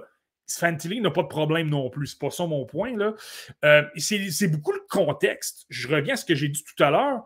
Le Canada, ils sont bourrés de talent. Tu peux placer un Jake Neighbors, un Tyler Toffoli, un Cody Glass, euh, nomme-moi-en des joueurs, tu peux placer beaucoup de membres importants de ton attaque. Ce sont tous des joueurs de la LNH. L'équipe slovaque l'an dernier, je dois aller revoir, mais sauf erreur, le seul attaquant de la LNH, il jouait avec Slavkovski euh, dans la formation, du moins l'attaque, c'était Thomas Tatar. Donc, là, ça, si je ne me trompe pas, le premier match des Slovaques, c'était plus ou moins bien passé. Et l'entraîneur, qui est Craig Ramsey, avait dirigé Slavkovski aux Olympiques, l'avait adoré, lui avait donné euh, le fait qu'il avait été joueur par excellence, meilleur buteur, euh, donné la médaille de bronze à la Slovaquie. Par la suite, ben, lorsqu'il y avait une solution pour dynamiser l'attaque de la Slovaquie, je vais placer le gros joueur de 6 pieds 4 pouces qui a 17 ans, mais qui m'en a donné, je vais lui donner de la confiance. Et là, 16, 17, beaucoup de temps de jeu, premier trio, premier avantage numérique, c'est un peu plus facile de produire, tandis que Fantilli, oui, virtuellement, si vous allez voir des feuilles de match, il est souvent indiqué premier trio. C'était davantage un temps de jeu de troisième trio, 10, 11, 12 minutes. Donc là, tu as moins de temps de jeu. C'est les autres euh, éléments qui sont, qui sont plus récompensés pour le temps de jeu. Donc, tu sais, moins d'occasions et tout ça. Euh, donc, tu sais, j'enlève pas ce que Slavkovski a fait. C'est super bien. Mais je pense que c'est là qu'il faut relativiser. C'est pas pas la même utilisation, c'est pas le même contexte et tout ça. C'est vraiment, comme ça que j'irais. Et Marty, quelles, sont tes conclusions dans le cas de Leo Carlson, qui est l'autre espoir de premier plan qui participait à cette compétition? Mais j'ai super apprécié. C'est certain qu'il a terminé le tournoi à l'aile. Donc, le commencé au centre a été muté. je pense que c'est un peu normal. L'entraîneur-chef a voulu apporter euh, des ajustements et tout ça. J'ai vu des critiques. justement, la, Suède a été surprise par la, Lettonie en quart de finale. Puis on l'a blâmé beaucoup pour son. Euh, euh, il a commis un revirement. Dans le fond, le match est terminé 3-1. Il a commis un revirement sur le deuxième but, le, but gagnant des Lettons je pense qu'il faut faire attention un petit peu avec tout ça. Un peu dans, un peu dans le même cas qu'un qu Fantilli. C'est un, joueur, un joueur de 18 ans. Il est très jeune. Oui, il a commencé sur le premier trio, mais tu sais, euh, c'est certain que ce pas des noms sexy que je vais te nommer, désolé, mais tu sais, des Paul Lindom qui a de l'expérience dans la LNH, euh, des Jonathan euh, Berggren, des gars comme ça. tu parles de joueurs qui peuvent. Si tu es un entraîneur-chef et que ça va moins bien, tu peux peut-être te dire écoute, je, je, vais muter le jeune sur des deux ou des troisième trios je vais placer des attaquants peut-être un petit peu plus talentueux sur les autres, les autres unités. Euh, moi, j'ai trouvé qu'il n'y a pas de problème. au niveau dans les. Ce qu'on a vu, c'est clairement il manque de vitesse. Donc, ça doit améliorer ça. Ça a apparu, notamment sur ce, le, revirement sur le deuxième but des Lettons. Il se fait surprendre de vitesse. ne s'attendait pas à ce qu'un joueur euh, effectue un repli aussi intense derrière lui. A perdu la rondelle et ça a amené un but de l'autre côté. Donc, ça, clairement, mhm. il doit l'améliorer. Force physique, c'est peut-être quelque chose qui doit améliorer aussi. Pas que c'était une énorme lacune, mais il va gagner, je pense, à s'améliorer à ce niveau-là. Clairement, par moment, j'ai trouvé qu'il perdait des rondelles qu'il ne perdrait probablement pas dans trois ans. Mais au niveau de l'exécution, je trouve qu'il se comprend bien, je trouve qu'il se positionne bien, il va bien dans les coins, tout ça. le talent offensif était là, justement, les, bonnes petites feintes, euh, attendre une, ou deux secondes pour attendre qu'un coéquipier se libère. Il y avait une belle chimie quand même avec Lucas Raymond, donc j'ai trouvé ça intéressant. On l'utilisait pour son lancer sur réception à droite, ce qu'on a peut-être moins vu à Eurebro. Donc, tu sais, l'argument de dire je trouve qu'il y a un meilleur lancer que ce que ça peut paraître, mais il y a peut-être un, trop une tendance à vouloir passer. Mais là, j'ai trouvé qu'il y a des cochets de bons lancers. Ça lui a permis de marquer euh, euh, assurément un but là-dessus. Donc, euh, lui aussi, je pense que c'est absolument positif. je l'ai souvent dit, maintenant troisième dans ma liste et ça ne je, suis en train de voler des punches, mais ça, ne bougera pas. Ah, effectivement, Marty, on en apprend un peu plus. Est-ce qu'on saura le classement de David Reinbacher après ton analyse de celui-ci? Parce que euh, je pense que c'est deux semaines que je disais, malheureusement, sa blessure l'empêche de poursuivre le tournoi et il ne pourra pas continuer à gagner des points. Surprise, honnêtement, et après avoir euh, fait un détour par l'hôpital, il est revenu dans le tournoi. Euh, comment comment l'as-tu aimé? Ben, c'est certain qu'il faut relativiser, là, justement. sa blessure semble, semble être dans une hanche, là, euh, ou dans une jambe, là, du moins. Là. Donc, sa, sa mobilité était clairement affectée. Il n'y avait pas la même explosion. Donc, ça, il faut relativiser. C'était peut-être un peu plus compliqué. Mais, je, le répète souvent, David, David Reinbacher, ce n'était pas le côté défensif que je surveillais. Je savais qu'il serait bon. Je savais qu'il pourrait appliquer de la pression. Et là, étant donné qu'il manquait de mobilité, par moment, il n'était pas aussi rapide. Ça faisait en sorte que les adversaires avaient plus d'occasions lorsqu'il était sur la glace. Mais tu vois, dès le deuxième, dans le fond, il a disputé deux matchs après sa blessure. Là. Puis après le, après le deux, euh, dans le fond, à la suite du deuxième match, déjà, aux alentours de 21 minutes de jeu, le défenseur le plus utilisé euh, des Autrichiens. Je comprends qu'il n'y a pas des noms de, gros noms, là, mais il est excessif. Mais c'est quand même impressionnant. Puis moi, ce que je surveillais, c'était de voir offensivement qu'est-ce qu'il pouvait accomplir je trouvais qu'il appuyait l'attaque un petit peu plus. Je trouvais qu'il n'avait pas peur de. Pas, pas à l'Axel Sandin Pelika, mais il bougeait la rondelle quand même, des lignes de passe et tout ça, diriger des, des, rondelles au filet. Euh, pas le plus gros lancé, mais quand même correct. Euh, ça me laisse quand même me dire est-ce qu'il a un potentiel offensif? Est-ce qu'il peut offrir plus que ce qu'il montre dans la National League en Suisse? Petit à petit, contre des, des, équipes un peu moins bonnes, des, des Hongries, des France de ce monde, j'ai tendance à penser que je pense qu'il y a quelque chose à faire. Moi, ça m'a plu ce que j'ai, ce que j'ai observé. Je ne te, dirais pas qu'il est quatrième, par contre. Mais euh, non, ça m'a, vraiment plu, honnêtement, des autres que j'ai vu de, de, de, Ça me convainc peut-être un petit peu plus. Tant que tu ne pas placé cinquième, Marty, j'ai pas de problème avec ça. Merci beaucoup à vous à la maison d'avoir été très nombreux dans le chat encore une fois ce soir. Merci à toi, Marty, euh, pour un autre excellent podcast, euh, La Relève. Et la semaine prochaine, on ira avec la tranche 33 à 42, une autre tranche de 10 joueurs. Et tranquillement, on se rapproche du euh, premier tour en vue du repêchage 2023. Salut, Marty. Salut des autres, toujours un, toujours un plaisir. À la prochaine, tout le monde. On se revoit dans 7 jours.